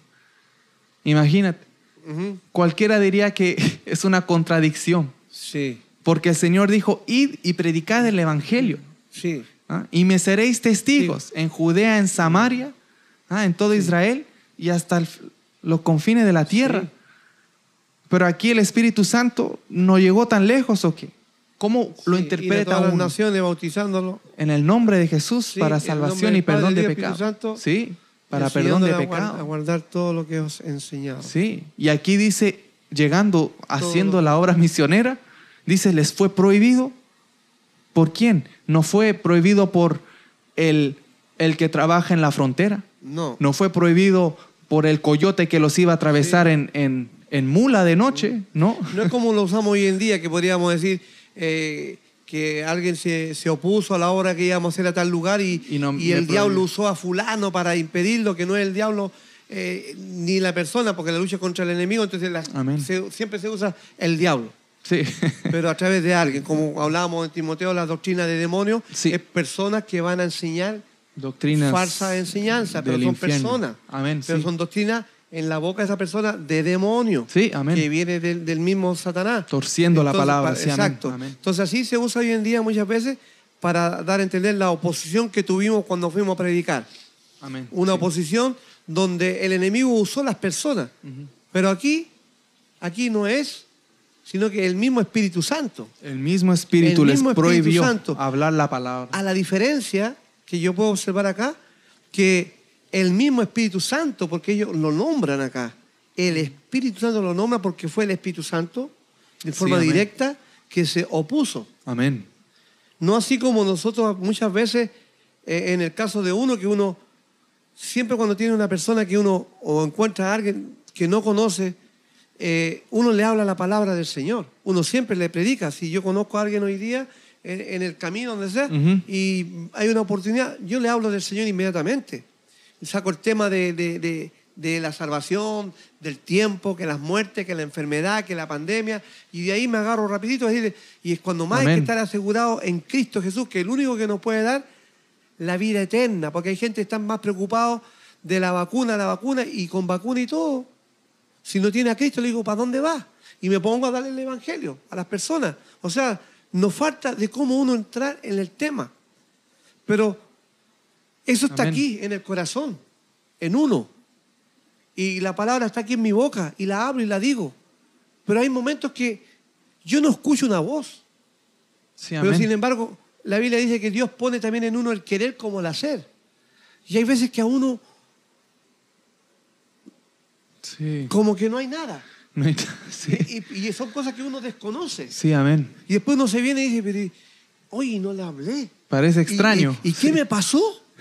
Y no le hablé. Es que Dios mismo a veces toma el control de uno y Él sabe por qué. Él sabe, sí. Eh, él- y uno, uno a veces se queda y va en la oración y en la oración dice, Señor, perdóname por esto, pero uno Amén. siente esa, esa paz, Sí, uno amén. siente esa seguridad en Dios, esa tranquilidad de que no hiciste nada malo, ¿me entiendes? Pero no así como cuando al contrario el Espíritu te pone a alguien al Amén. frente y, y- y tú estás con la inquietud de ir y tienes la lucha y que voy, que no voy, que voy, que no voy y no lo haces, después te sientes mal Sí, porque amén. no lo hiciste, porque realmente era Dios que quería que fueras, pero tu persona no te dejó, Sí, no el enemigo, tú mismo tuviste un problema ahí de desobediencia al Exactamente. Espíritu. Pero no es que Como de cobardía, digamos, lo que sea. Justamente, pero no es que el Espíritu tú te habló o no lo escuchaste, no, uno en el Espíritu está aquí ya, trabaja en nuestro corazón. Amén. Aparte que está la palabra de ciencia, sabiduría, la- los dones todavía están. Sí, y para otras oportunidades Sí, que Dios eh, lo usa también. El punto que traes es muy bueno, eso Sí. de, de lo que dices, porque muchas veces eh, las personas justamente usan como excusa el no ir a predicar a una parte diciendo, sí, pero mira, yo soy más útil predicando aquí porque si voy para allá me meten preso. Y preso no puedo predicar mucho. Y ni carta me dejan enviar como lo hacía Pablo hoy en día. Un- Lo doy como ejemplo. Entonces, muchos pueden usar como excusa el decir, yo no voy a predicar a tal lugar por tal razón. Pero no, no todos, yo creo, no todos pueden decir, el Espíritu Santo me prohibió. El Espíritu Santo me dijo Sí. que no puedo ir para allá. Ajá. Ahí yo creo que ya de muchos ya son pocos que puedan hablar así. Sí.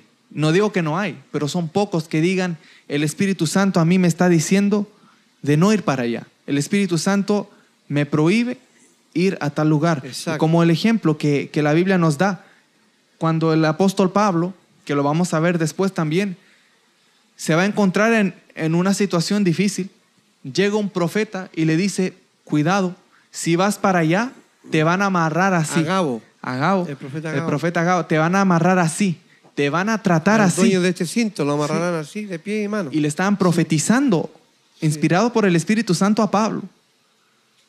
Y Pablo igual fue, Sí. igual fue. Y se Y los cumplió la- hermanos le decían que no fuera. y los hermanos, según ellos, obedeciendo la advertencia, del. Espíritu Santo. Que si iba para allá le pasaría Le eso. pasaba. Entonces ellos en su sabiduría les decían y en su voluntad de ellos decían, no vayas Pablo para que no, no te suceda eso. Claro. Te queremos mucho aquí, nos Sí. eres útil. Mira Pero- lo que te va a pero pasar la allá. profecía decía, al varón, al, al varón de este, de este cinto, de este cinturón, así le harán. O sea, ya, ya estaba hecho. Sí, Ya exactamente. estaba hecho. Ya tenía que ser así. No que si vas para allá, corre este riesgo. Si no vas para allá, nada te pasará. No, sino que así le harán. Pablo Sí. entendió que tenía que ir. Amén. Sí, aquí está, sí, esto, yo me acuerdo de esto y aquí mismo la, la Biblia dice esto, a ver, lo vamos a leer para que los hermanos puedan ir con nosotros. Sí. Tenía que ir. Bendito sea el ¿entendió, Señor, sí.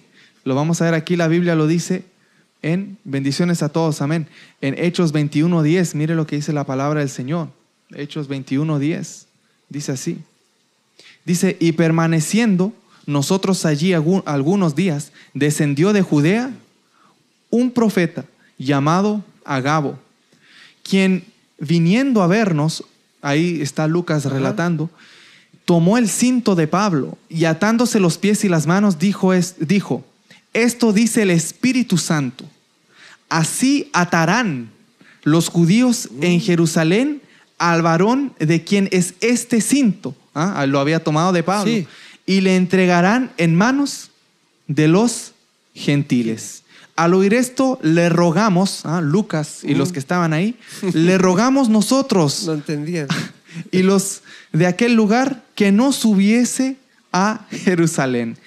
No entendían El ellos, profeta no le estaba diciendo, si vas, esto te pasa. Le está diciendo, esto te va a pasar.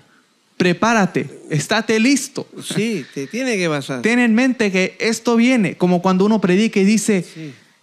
vas a morir, te tienes que ir de este mundo algún día, Sí. estás listo.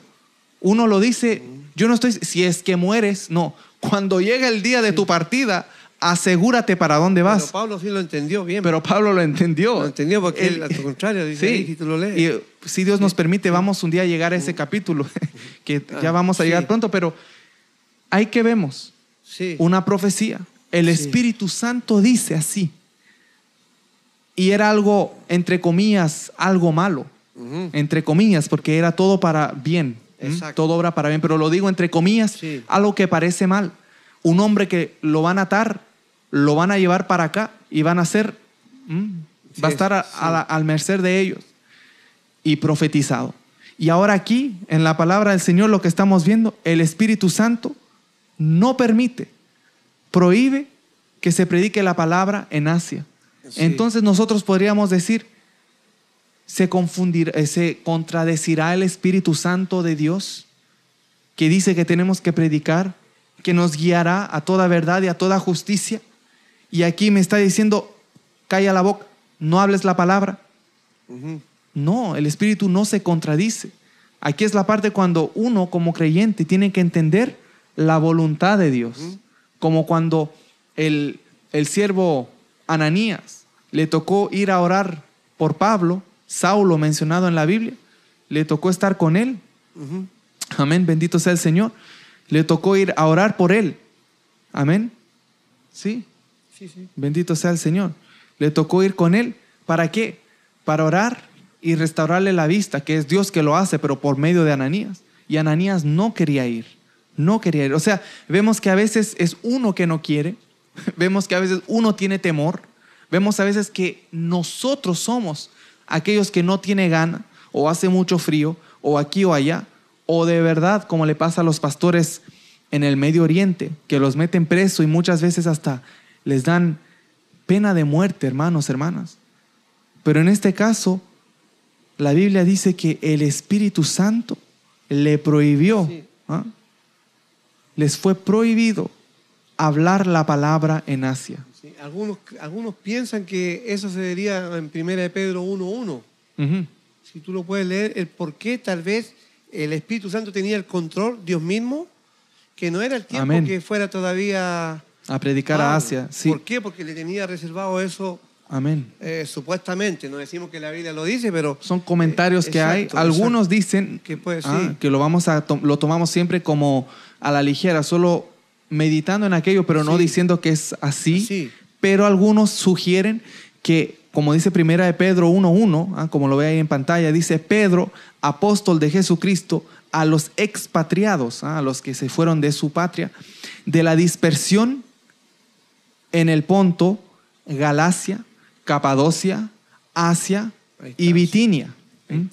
Elegidos según la presencia de Dios Padre en santificación del Espíritu para obedecer y ser rociados con la sangre de Jesucristo. Ahí está la Trinidad. Sí.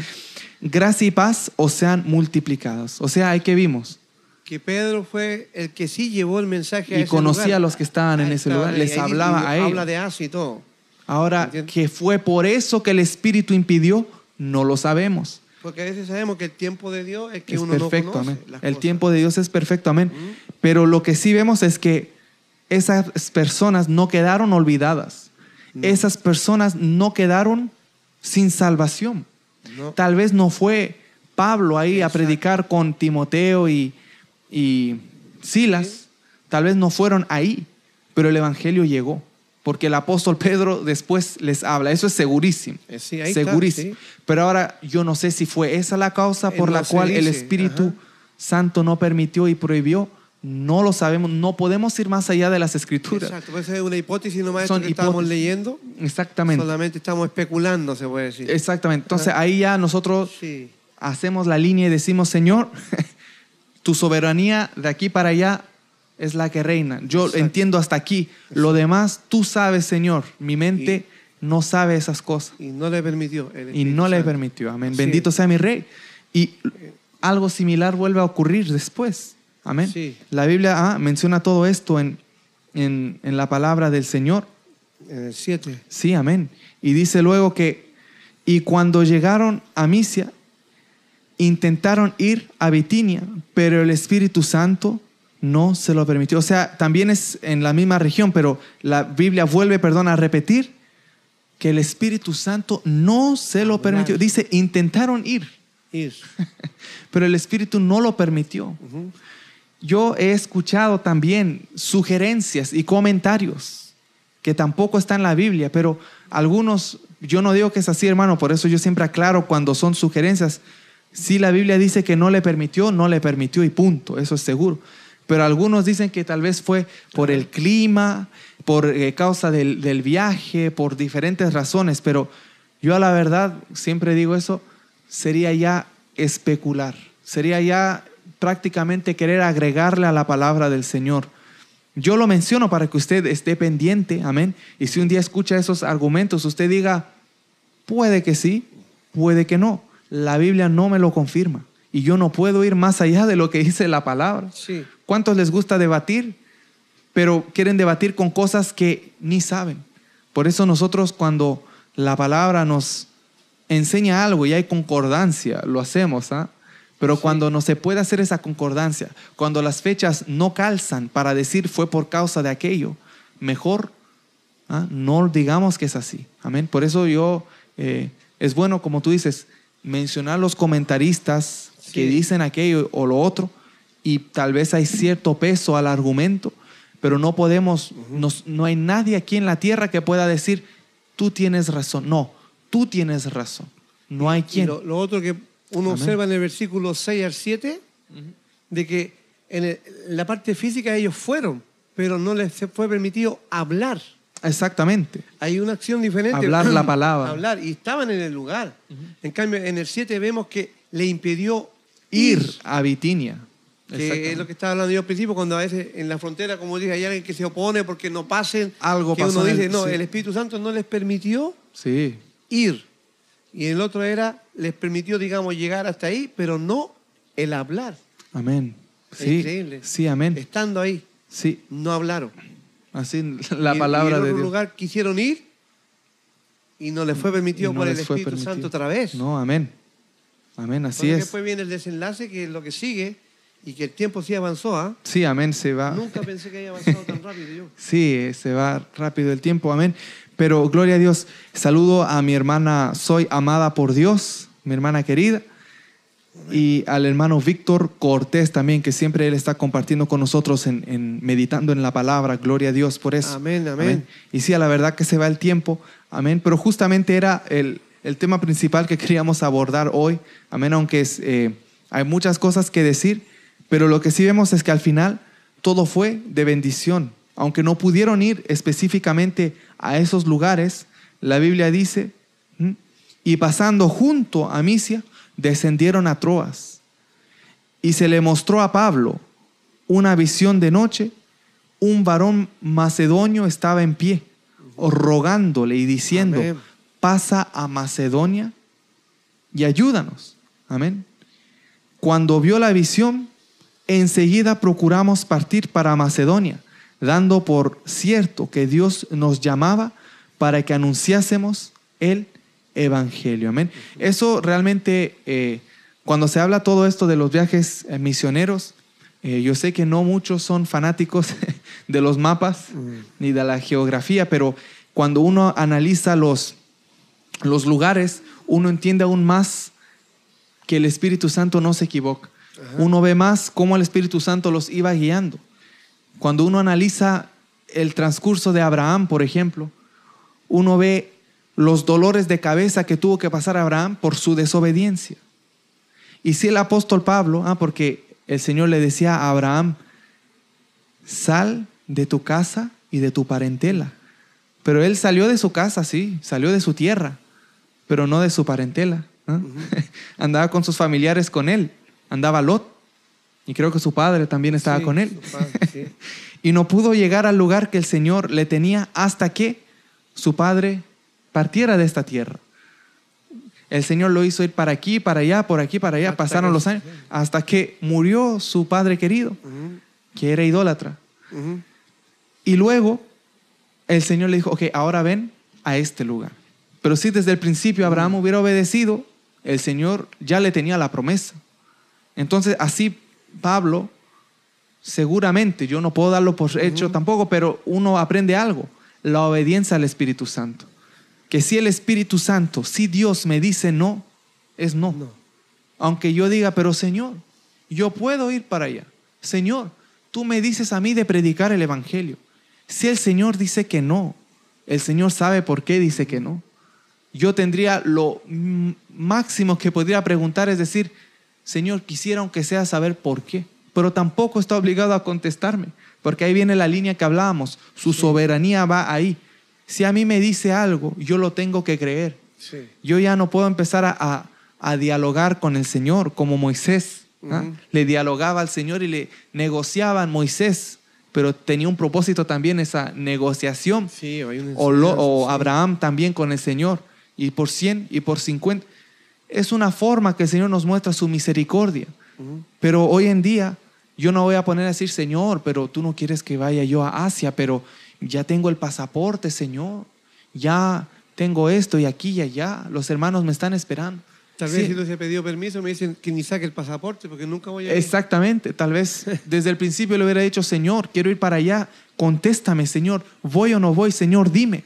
Y me hubiera dicho de una vez, no.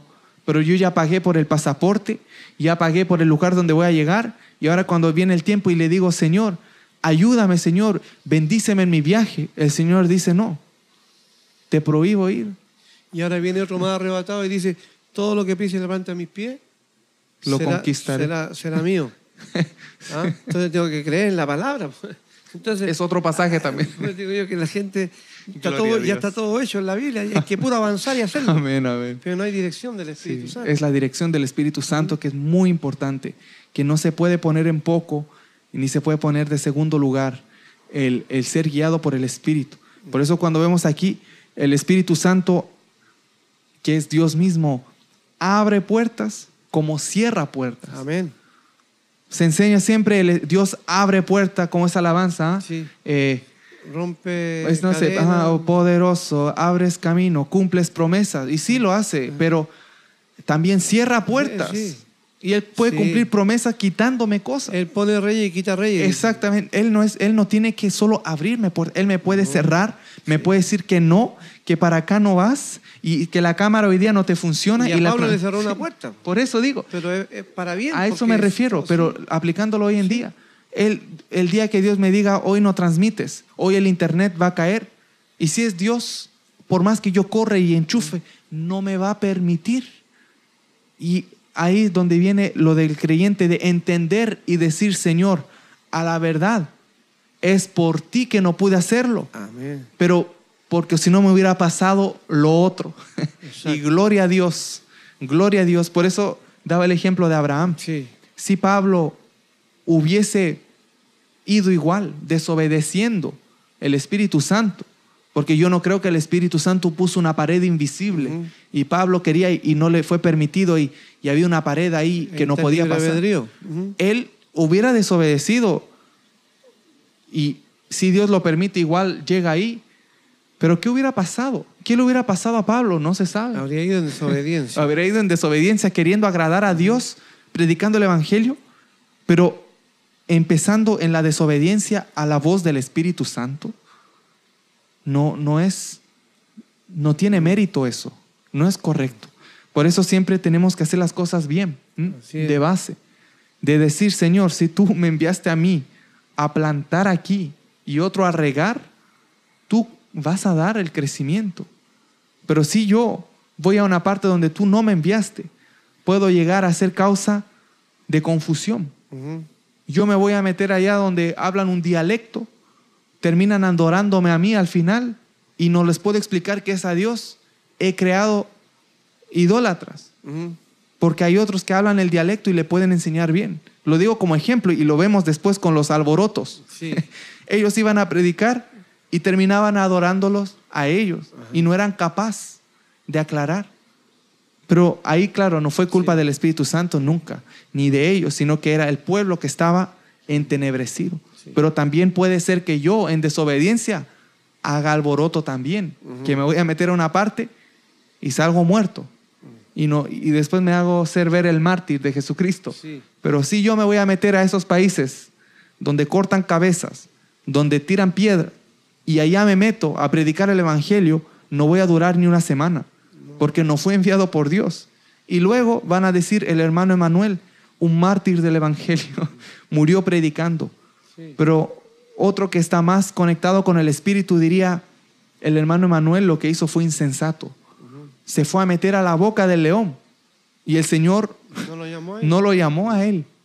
Pero yo creyéndome así, como esos que jugaban con las víboras en la iglesia, Sí. porque agarran el pasaje de Mateo de Marcos 16 y llevaban víboras, llevaban serpientes. Y la serpiente creo que mordió al pastor Sí. o a la esposa del pastor en Estados Unidos hace muchos años. Y murieron. Sí. ¿Y cómo queda el evangelio? La fe.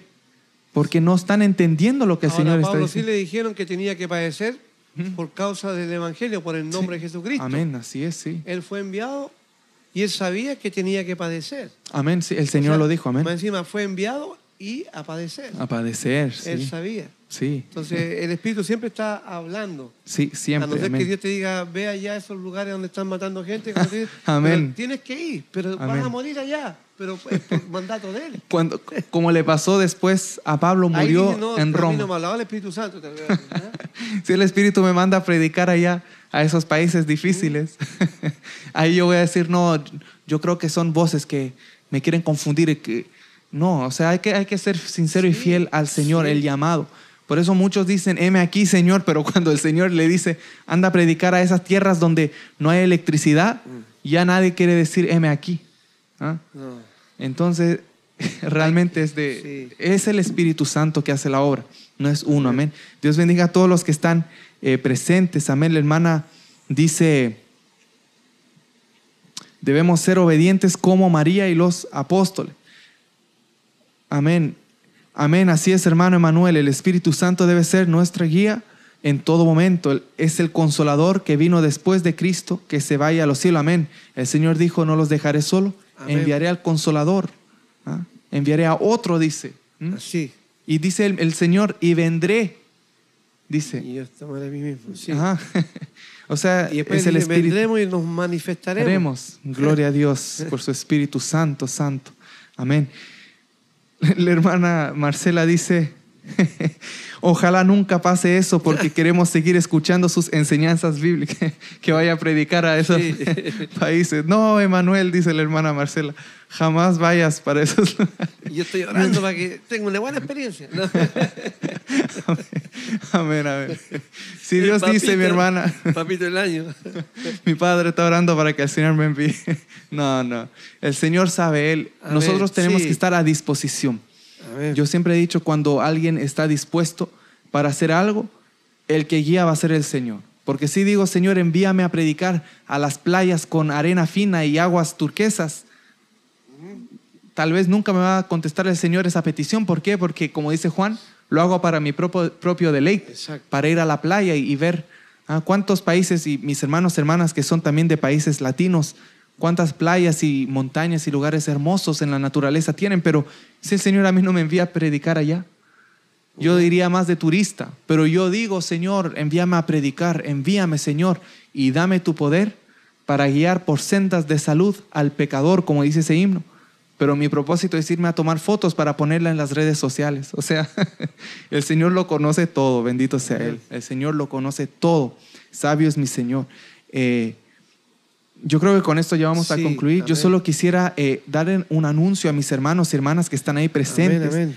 Primeramente, darle las gracias a todos y a todas que se quedaron eh, todo este momento de meditando en la palabra. Yo tengo un anuncio especial que quiero dar. eh, simplemente que igual les quiero dar las gracias y una vez más decirles que les queremos mucho, les amamos mucho y como, como dice la Biblia, como hierro a hierro nos vamos afilando. ¿ah? Como dos espadas, nos vamos afilando.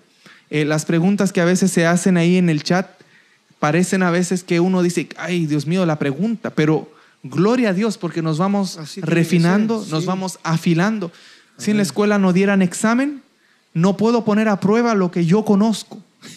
si el Señor no me pasa por el fuego, yo no sé si solo tengo jarasca o piedras preciosas. Ajá. Así que gloria a Dios, yo le doy Amén, gloria a mi Señor por, por todo. Como canta esa alabanza a mi madre frente a todo. Frente a todo y a pesar de todo, he tenido muchas pruebas y a pesar de tener problemas, hay momentos que no sé qué decidir, pero en cada situación Él me dio consolación. Amén, y ahí aprendemos a ver dónde está mi fe, dónde está mi Dios. Cuando, como decía el rey David, en lo más profundo, en mi angustia, clamé a Jehová. Porque hubiera podido decir, en mi angustia me tomé la sidra. En mi preocupación fui a hablarle a Jonathan, mi amigo. ¿ah? A contarle mis secretos a mi amigo Jonathan.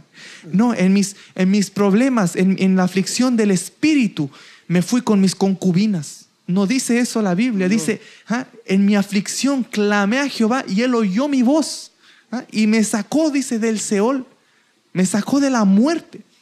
Abatida está mi alma hasta la muerte. Sí. Poderoso es el Señor, amén, hermanos, hermanas. aleluya. Sí.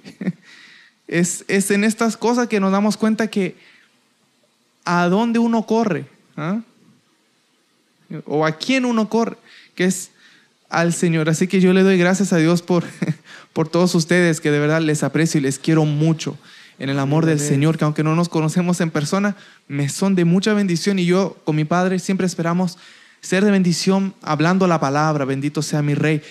Quería dar el anuncio especial, amén, antes que se vayan eh, mis hermanos y hermanas y que pasen una linda noche. Que- quería decirles que para el, 10 el 14 de noviembre del año 2021, en unas dos semanitas más, vamos a estar teniendo una pequeña reunión eh, como una llamada, una llamada por Zoom, seguramente va a ser por una aplicación que se llama Zoom, y vamos a hacer una, una llamada para compartir entre nosotros, eh, para tal vez compartir nuestros testimonios, Sí. ¿ah? decir cómo eh, conocimos al Señor o si crecimos en un hogar cristiano, saludarnos nada más y compartir, un momento de compartir, de Sí. exaltar al Señor.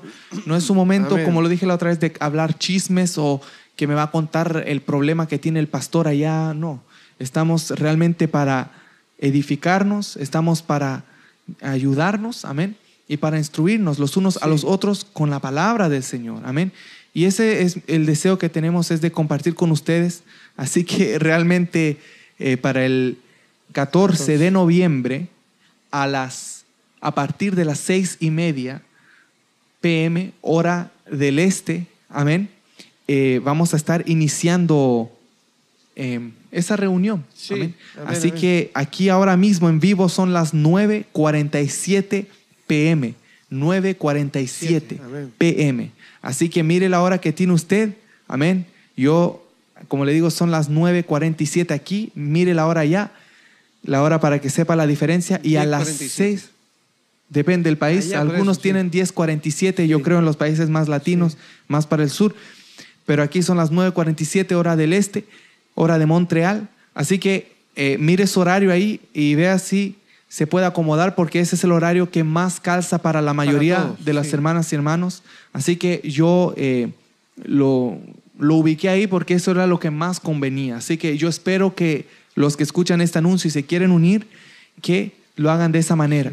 Que el 14 de noviembre a las 6 pm, hora del este, que va a ser un rato, va a ser como una hora, un ratito, Sí. no va a ser eh, toda la noche, al menos que se queden. Eso es lo que uno dice. pero- Al menos que se Sí. queden eh, los hermanos, pero Sí. para que no se sienta comprometido, una hora si usted Ilimitado tampoco. ni limitado exactamente, pero con una hora que usted tenga para venir y compartimos, gloria a Dios. Amén. amén. Ahora sí, algunos se quieren quedar o algunas un rato más, pues podemos Hacemos seguir fiesta, conversando. hacemos Hacemos fiesta. fiesta. para la gloria de Dios.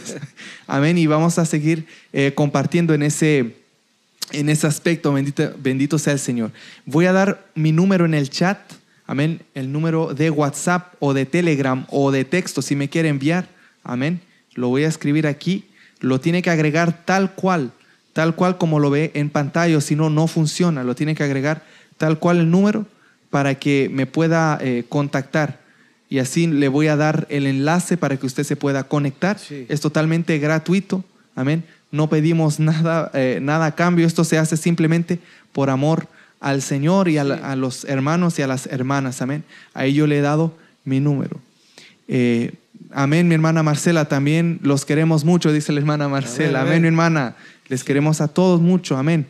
Eh, la hermana Idalia, amén. 14 do- de noviembre, exactamente, mi hermana Idalia. Eso es un domingo. Sí. El 14 es un domingo, bendito Exacto. sea el Señor. Ahora son las 10:47, dice la hermana en Paraguay, la hermana Rosa. Paraguay, tenemos 10:47, amén, sí. La hermana Marcela dice, hermano Manuel, quiero aclarar que mis preguntas no son para contender. Amén, mi hermana Marcela, gloria a Dios. Amén, sí. Nosotros somos a veces un poco más efusivos para No, hablar, yo soy más efusivo. sobre todo mi padre. Sí, yo soy así. Pero me meto yo también. Yo soy más No, como yo no estoy Bernabé y él más como Pablo. No, que yo lo hago pensando en todas las más personas, Cualquiera que lo pueda ver, con sí. todas las, las Sí, personas sí. que puedan ver que uno se preocupa de la salvación del alma Sí, las eh, personas. con seriedad sí. que se hace, sí. Pero eh, gracias, mi hermana, por la aclaración, eh, mi hermana Marcela. Amén. Amén. Apreciamos Sí. siempre eh, las Sí. preguntas. Hace bien las Amén. preguntas. Hace bien, sí. Sí. Por eso le doy gracias a Dios por todo eso. Eh, ahí está, eh, mire, la hermana Marcela dice, en México son las 8.49 Una pm. hora más atrás. Ah, Ok, es como hora central, parece. Sí. Amén, mi hermana Marcela. Si quiere unirse también está bienvenida. Si no, no se preocupe. Pero es voluntario, amén. Es solo un tiempo de compartir entre nosotros, amén, en el amor del Señor. Amén. Eh, ahí tiene mi número de WhatsApp. Si me quiere mandar un saludo a mí, a mi madre querida, que por cierto está mucho mejor para los que preguntaban también en, en el chat, que había una hermana que preguntaba, gracias a Dios. Amén. La hermana Marcela dice, ustedes son lo más lindo de los viernes. Para la gloria de Dios. Para la gloria de Dios, que tanta cosa que hacen los viernes en la, en la noche. Sí. Estamos nosotros meditando en la palabra. Mi hermana Amén. Marcela, Amén. saludos a México, hasta México. Entonces, una linda tierra ya que, que sabemos que hay mucho pueblo de Dios. Amén. Así que eh, México ha lindo y sido. México lindo y querido. Sí, es bonito allá. Un día, si Dios permite, Sí. que me mande a predicar allá. no, pero es Voy a bonito. llamar por teléfono los contactos que yo tenía allá. Sí, amén, sí, los hermanos a, a de México. Sí, A Cuba quiero ir a predicar. a Cuba, bendito sea el Señor. Pero como dices, Dios no me ha abierto la puerta. Yo puedo tomar un pasaje y voy. Sí. Pero no. el respaldo es lo más. Yo, yo quiero ir a hacer algo para Dios, no por ir a conocer. Sí, exactamente, sí, así Y es. Estoy tan cerca al lado, pero Amén, amén. Sí. Así Así que, hermanos, hermanas, yo sé que avanza el tiempo, así que eh, esa es la invitación. Amén. 14 de noviembre, 6 p.m. hora del este. Ahí está mi número de WhatsApp, lo copié en, en el chat de YouTube. Si usted ve el chat, ahí está. A mis hermanos y hermanas también de Facebook también les dejo mi número de WhatsApp para que lo pueda agregar tal cual. Tiene que agregar el más, más y lo escribe enterito ahí. Amén. El hermano José dice, Dios es sabio, Él capacita, envía, provee y suple. Amén. Amén, amén. Nuestro Dios, Él es nuestro Dios Amén, amén. de providencia, como habíamos estudiado Sí. hace tiempo esa palabra de providencia. Amén. Sí. Así que ahí tienen mi número. Cualquier duda me pueden escribir. Ahí está. No lo digo aquí por, por audio porque eh, prefiero que los que están interesados lo vean en el chat y lo tomen. Amén. Así que si me agregan ahí, eh, nos puede mandar saludo a mí, a mi madre querida, a mi padre, Sí. a toda mi familia. Y vamos a estar eh, concluyendo con eso el 14 de noviembre. Amén. Así que la semana próxima lo vamos a repetir por aquellos que tal vez ah, no Sí. lo saben. Si usted está viendo esto como grabación y está interesado, interesada también a unirse con nosotros, eh, puede ver el chat o escriba en el comentario del video, deje escrito ahí y yo también eh, le voy a contestar y le voy a poner el número para que lo anote. Amén. Pero después yo lo quito porque, o si no, empiezan a enviar falsas llamadas y todo eso. Amén. Así que ya nos despedimos. Amén, amén. Eh, gloria al Señor. Que le saquen la foto si quieren tenerla ahí en Sí, sí, le pueden tomar una foto al número. La hermana, amén, mi hermana Marcela, la hermana Rosa dice, buenas noches hermanos, los quiero mucho. Amén, amén. En el nombre de nuestro Señor Jesucristo. Bendiciones para es. todos y para mi hermana Eli, pronta recuperación. Sí. Muchas gracias mi hermana Rosa por sus lindos deseos. El Amén. Señor siempre está fortaleciendo cada día más a mi madre querida. Mi hermana Idalia también, muchísimas bendiciones a todos. Amén, mi hermana Idalia, ha sido un gusto compartir con usted la palabra del Señor, con mi hermano José, todos aquellos que estuvieron Amén. presentes, mi hermano Sí. Víctor, mi hermana Soy Amada por Dios, que se llama, eh, la hermana Sami, hermano Rodolfo, Amén, hermana hermano Dolores Rodolfo. también. Sí, Rodolfo estaba ahí. Rodolfo Foticas. Sí, hermano Rodolfo Ticas estaba presente ahí también. Amén. La hermana Marcela dice, ojalá vengan a predicar a México, serán bienvenidos. Amén, amén. Amén. si Dios Ya permite. Dios está abriendo puertas. Dios ya está abriendo puertas. Poderoso es el Señor. Amén. Cuando el. Señor sepa, amén. Sabemos que ahora con todo esto de la pandemia está un poco más difícil el, el viajar, pero, Pero el nada es está- el imposible. deseo está ahí. el deseo está, sí. Sí. Y Siempre. mi padre, yo sé que conoce allá y, Sí. y conoció el amor realmente de los hermanos de allá. eh, que la vida es diferente allá Sí. que aquí en Canadá, pero. Eh, es el mismo Dios. Es el Sí, mismo Dios. Sí. ¿Ah? Me, no, Sí, a mí me gustó mucho México, me lo encontré muy parecido a mi, a mi tierra en Chile. Sí, ¿ah? Sí, hay lugares, estuve ahí en, por ahí por eh, Tlaxcala, Ujú. anduve en Puebla, Puebla, sí, el eso. Distrito Federal. Y, Que ahora es la Ciudad de y México. como uno está aquí en Canadá y todo es, eh, si no encuentro un latino, todo es francés o inglés. Sí. Y cuando fui para allá me sentí como que estaba en mi tierra. Ah, o sea, claro. Claro. Vas a la carnicería, lo único que aprendí allá sí, porque yo le dije a los hermanos, un día le dije, voy a comprar, eh, me levanté así, salí temprano, dije, voy a comprar pancito. Así decimos en Chile nosotros, voy, voy a comprar pancito, dije Sí. yo. Pan, pancito, digo. Y, y fui y, y compré pan. Amén. Pero los hermanos me quedaron mirando, pensaban que yo... eh, yo estoy- ya no, no me acuerdo bien, pero hay un error que yo cometí por la palabra, pero ellos le llaman... eh, eh, no, no, estoy equivocado yo. Dije voy a comprar pasteles, ya no me acuerdo. Pasteles. Pasteles, algo así. Y fui a comprar pedacitos de dulce, torta. Y ellos le llaman pastelito, parece un pan. Ya no me acuerdo, la hermana me puede corregir. Ajá. Pero algo así fue. Ok. Fue bien para mí, algo tuve que aprender nuevo. Cuando digo voy a comprar pancito o, o tortita. Tenían en es- mente otra cosa. Es otra cosa, sí. Sí. Sí, Sí, las palabras pueden variar Pero un poco. te digo, me gustó porque uno iba igual a la carnicería, panadería, todo tan diferente que acá. Que Mm, sí. acá son tiendas, son depanores. Sí, así llaman Eh, un depanor, le allá- llaman aquí. allá es como como un almacén le llaman sí. el depanor aquí. Sí, y son la tienda, sí. totalmente diferentes a otra cosa. Sí, y aquí hay eh, árabe, eh, Sí. asiático, de todo aquí, pero eh, no es latino siempre, es verdad, es verdad. amén. Así que sí, que Dios sabe el futuro, amén. Sí. Uno se deposita en las manos de, del que nos formó en el vientre de nuestras madres. Él sabe de dónde venimos y para dónde vamos, amén, como el Espíritu. Amén. Amén. Ah, la hermana dice, no me parece que sean efusivos, son muy amables, dice la hermana Marcela. Pues Amén, gloria a Dios. amén. gloria a Dios. Amén. bueno, Así que bueno. eh, vamos a orar. Amén. Yo voy a orar para Lo que darle hicimos al principio. Sí, amén. Que el Señor nos perdone. Sí. Que Él sabe que siempre lo hacemos presentándolo para Él. Amén. Sí. Pero realmente eh, vamos a darle las gracias al Señor porque nos ha permitido eh, llegar hasta aquí. Amén. Padre mío, gracias por habernos permitido, mi Señor, con toda libertad poder, poder hablar tu palabra, Dios mío, que sabemos Señor. que tu Espíritu Santo es aquel que nos guía, Dios mío, para poder salir del error, para poder salir de cualquier cosa que a ti no te agrada, mi Señor. Sí. Padre mío, también te doy las gracias por mis hermanos, mis hermanas que están ahí pendientes, Dios mío, meditando en tu palabra, meditando en lo que tú tienes que decir para nuestras vidas, sabiendo que el perfecto aquí eres tú, mi rey, el que se lleva la gloria, la honra eres tú, Sí, mi Señor, la excelencia, la perfección es tuya, Dios mío. Amén, sí, Nosotros so- no somos más que unos siervos, Señor, como dice tu palabra, hasta inútiles, aunque hiciéramos lo que tenemos que hacer, Señor, sabiendo que el más sabio eres tú, Señor, que aún lo más fuerte del hombre es aún más débil de lo que tú puedes dar, Señor. No hay nada en este mundo que el hombre pueda hacer para compararse a ti, mi Señor. Nosotros nos confiamos en ti, en tu gran poder, en tu sabiduría, Señor, que tú nos guías que tú nos vas sacando del error cada día más, Señor. Por eso te doy las gracias porque nos has permitido comenzar y terminar.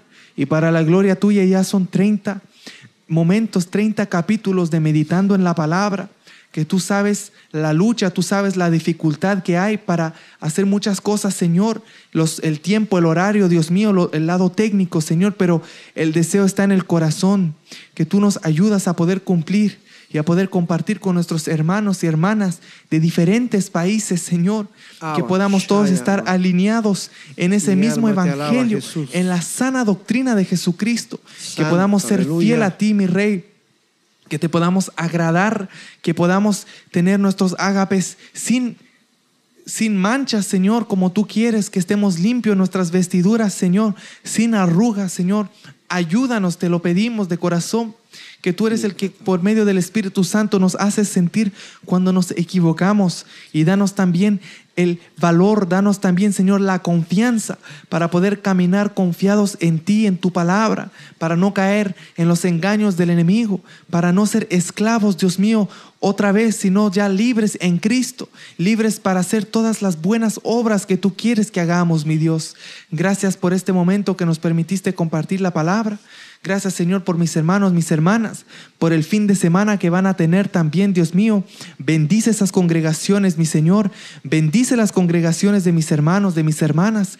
Encamínalos siempre en tu palabra, en la senda angosta, Señor, en la sana doctrina, mi Rey obedeciendo lo que tú dices, lo que salió de tu boca, lo que hablaron los apóstoles, lo que hablaron, Señor, los, lo que está escrito en el Nuevo Testamento, Dios mío, y que crean que tú eres el enviado de Dios, que Jesucristo es el enviado de Dios, que puedan entender que sin Él y fuera de Él no hay salvación, que todo fue hecho en la cruz del Calvario. Gracias, Padre, por esa salvación inmensa y hermosa que tú has dado por nosotros, Señor. Te alabamos y te glorificamos para siempre, como dice el Salmo, en esta tierra y en el más allá te adoraremos por siempre, mi Rey. Tú te lo mereces todo. Gracias, Señor. En el nombre de Jesús. Amén y amén. Amén, aleluya. Bendito sea Bendito tu mi nombre, Señor. Jesús, Sí, aleluya. bendito es Él. Dios les bendiga a todos. Amén. Amén. Para los hermanos en la fe no existen las fronteras. Un abrazo en la distancia. Amén, mi hermana Amén. Marcela, allá en México. Mucho saludo para México. Eh, mi hermana Anabel también, que es de México. ¿ah? Mi Amén, hermana Anabel. Otero. Dios les bendiga y les guarde, dice ella. Si el Señor nuestro Dios lo permite, estaremos una vez más el domingo para Amén. adorar y alabar. Amén, mi hermana Anabel. Amén. Si Dios Amén, permite aleluya. a nuestro Dios. Bendiciones a todos que descansen. Muchas gracias, mi hermana querida, por esas lindas palabras y que descanse también con la paz del Señor en su corazón. Amén. Y nos despedimos de todos, mi hermana Rosa, mi hermana Clementina también, mi hermana Amén. Les querida. amamos en el amor de Cristo. Sí, les queremos mucho. Sí. Sí, amén. Les queremos mucho, amén. Cualquier cosa Amén. estamos en contacto por WhatsApp, amén. No, no tenga pena de preguntar cualquier cosa. Puede hacerlo por WhatsApp también. Sí. Eh, saludos a todos los que se unieron, mi hermana Itac también que estaba presente ahí. compartiendo versículos, mi hermana. Amén. También Dios me la bendiga siempre y cualquiera que se conecte en otro tiempo, Dios le bendiga también. Mi hermano José, mi hermano Víctor y los demás que mencioné, hermano, hermana Sami, hermana Dolores, hermano Rodolfo, hermana amada por Dios también. Amén. Así que nos veremos en otra oportunidad, si Dios quiere. Con la ayuda Amén. del Con Señor. la ayuda del Señor. Amén. Así que muy contento de poder, de haber podido llegar hasta el final. Y lo vamos a hacer siempre quedando meditando en la palabra del Señor. Amén. Tengamos esto en nuestros corazones, que podamos caminar con nuestro Señor siempre. Amén. Así que nos despedimos. Amén, amén. Sí, mi hermano. Amén. Dios me lo bendiga. Que Bendiciones. les bendiga. Un lindo fin de semana. Amén, amén. Sí, gloria la a Dios. paz de Cristo. Aleluya. Amén, amén. Amén. Bendiciones.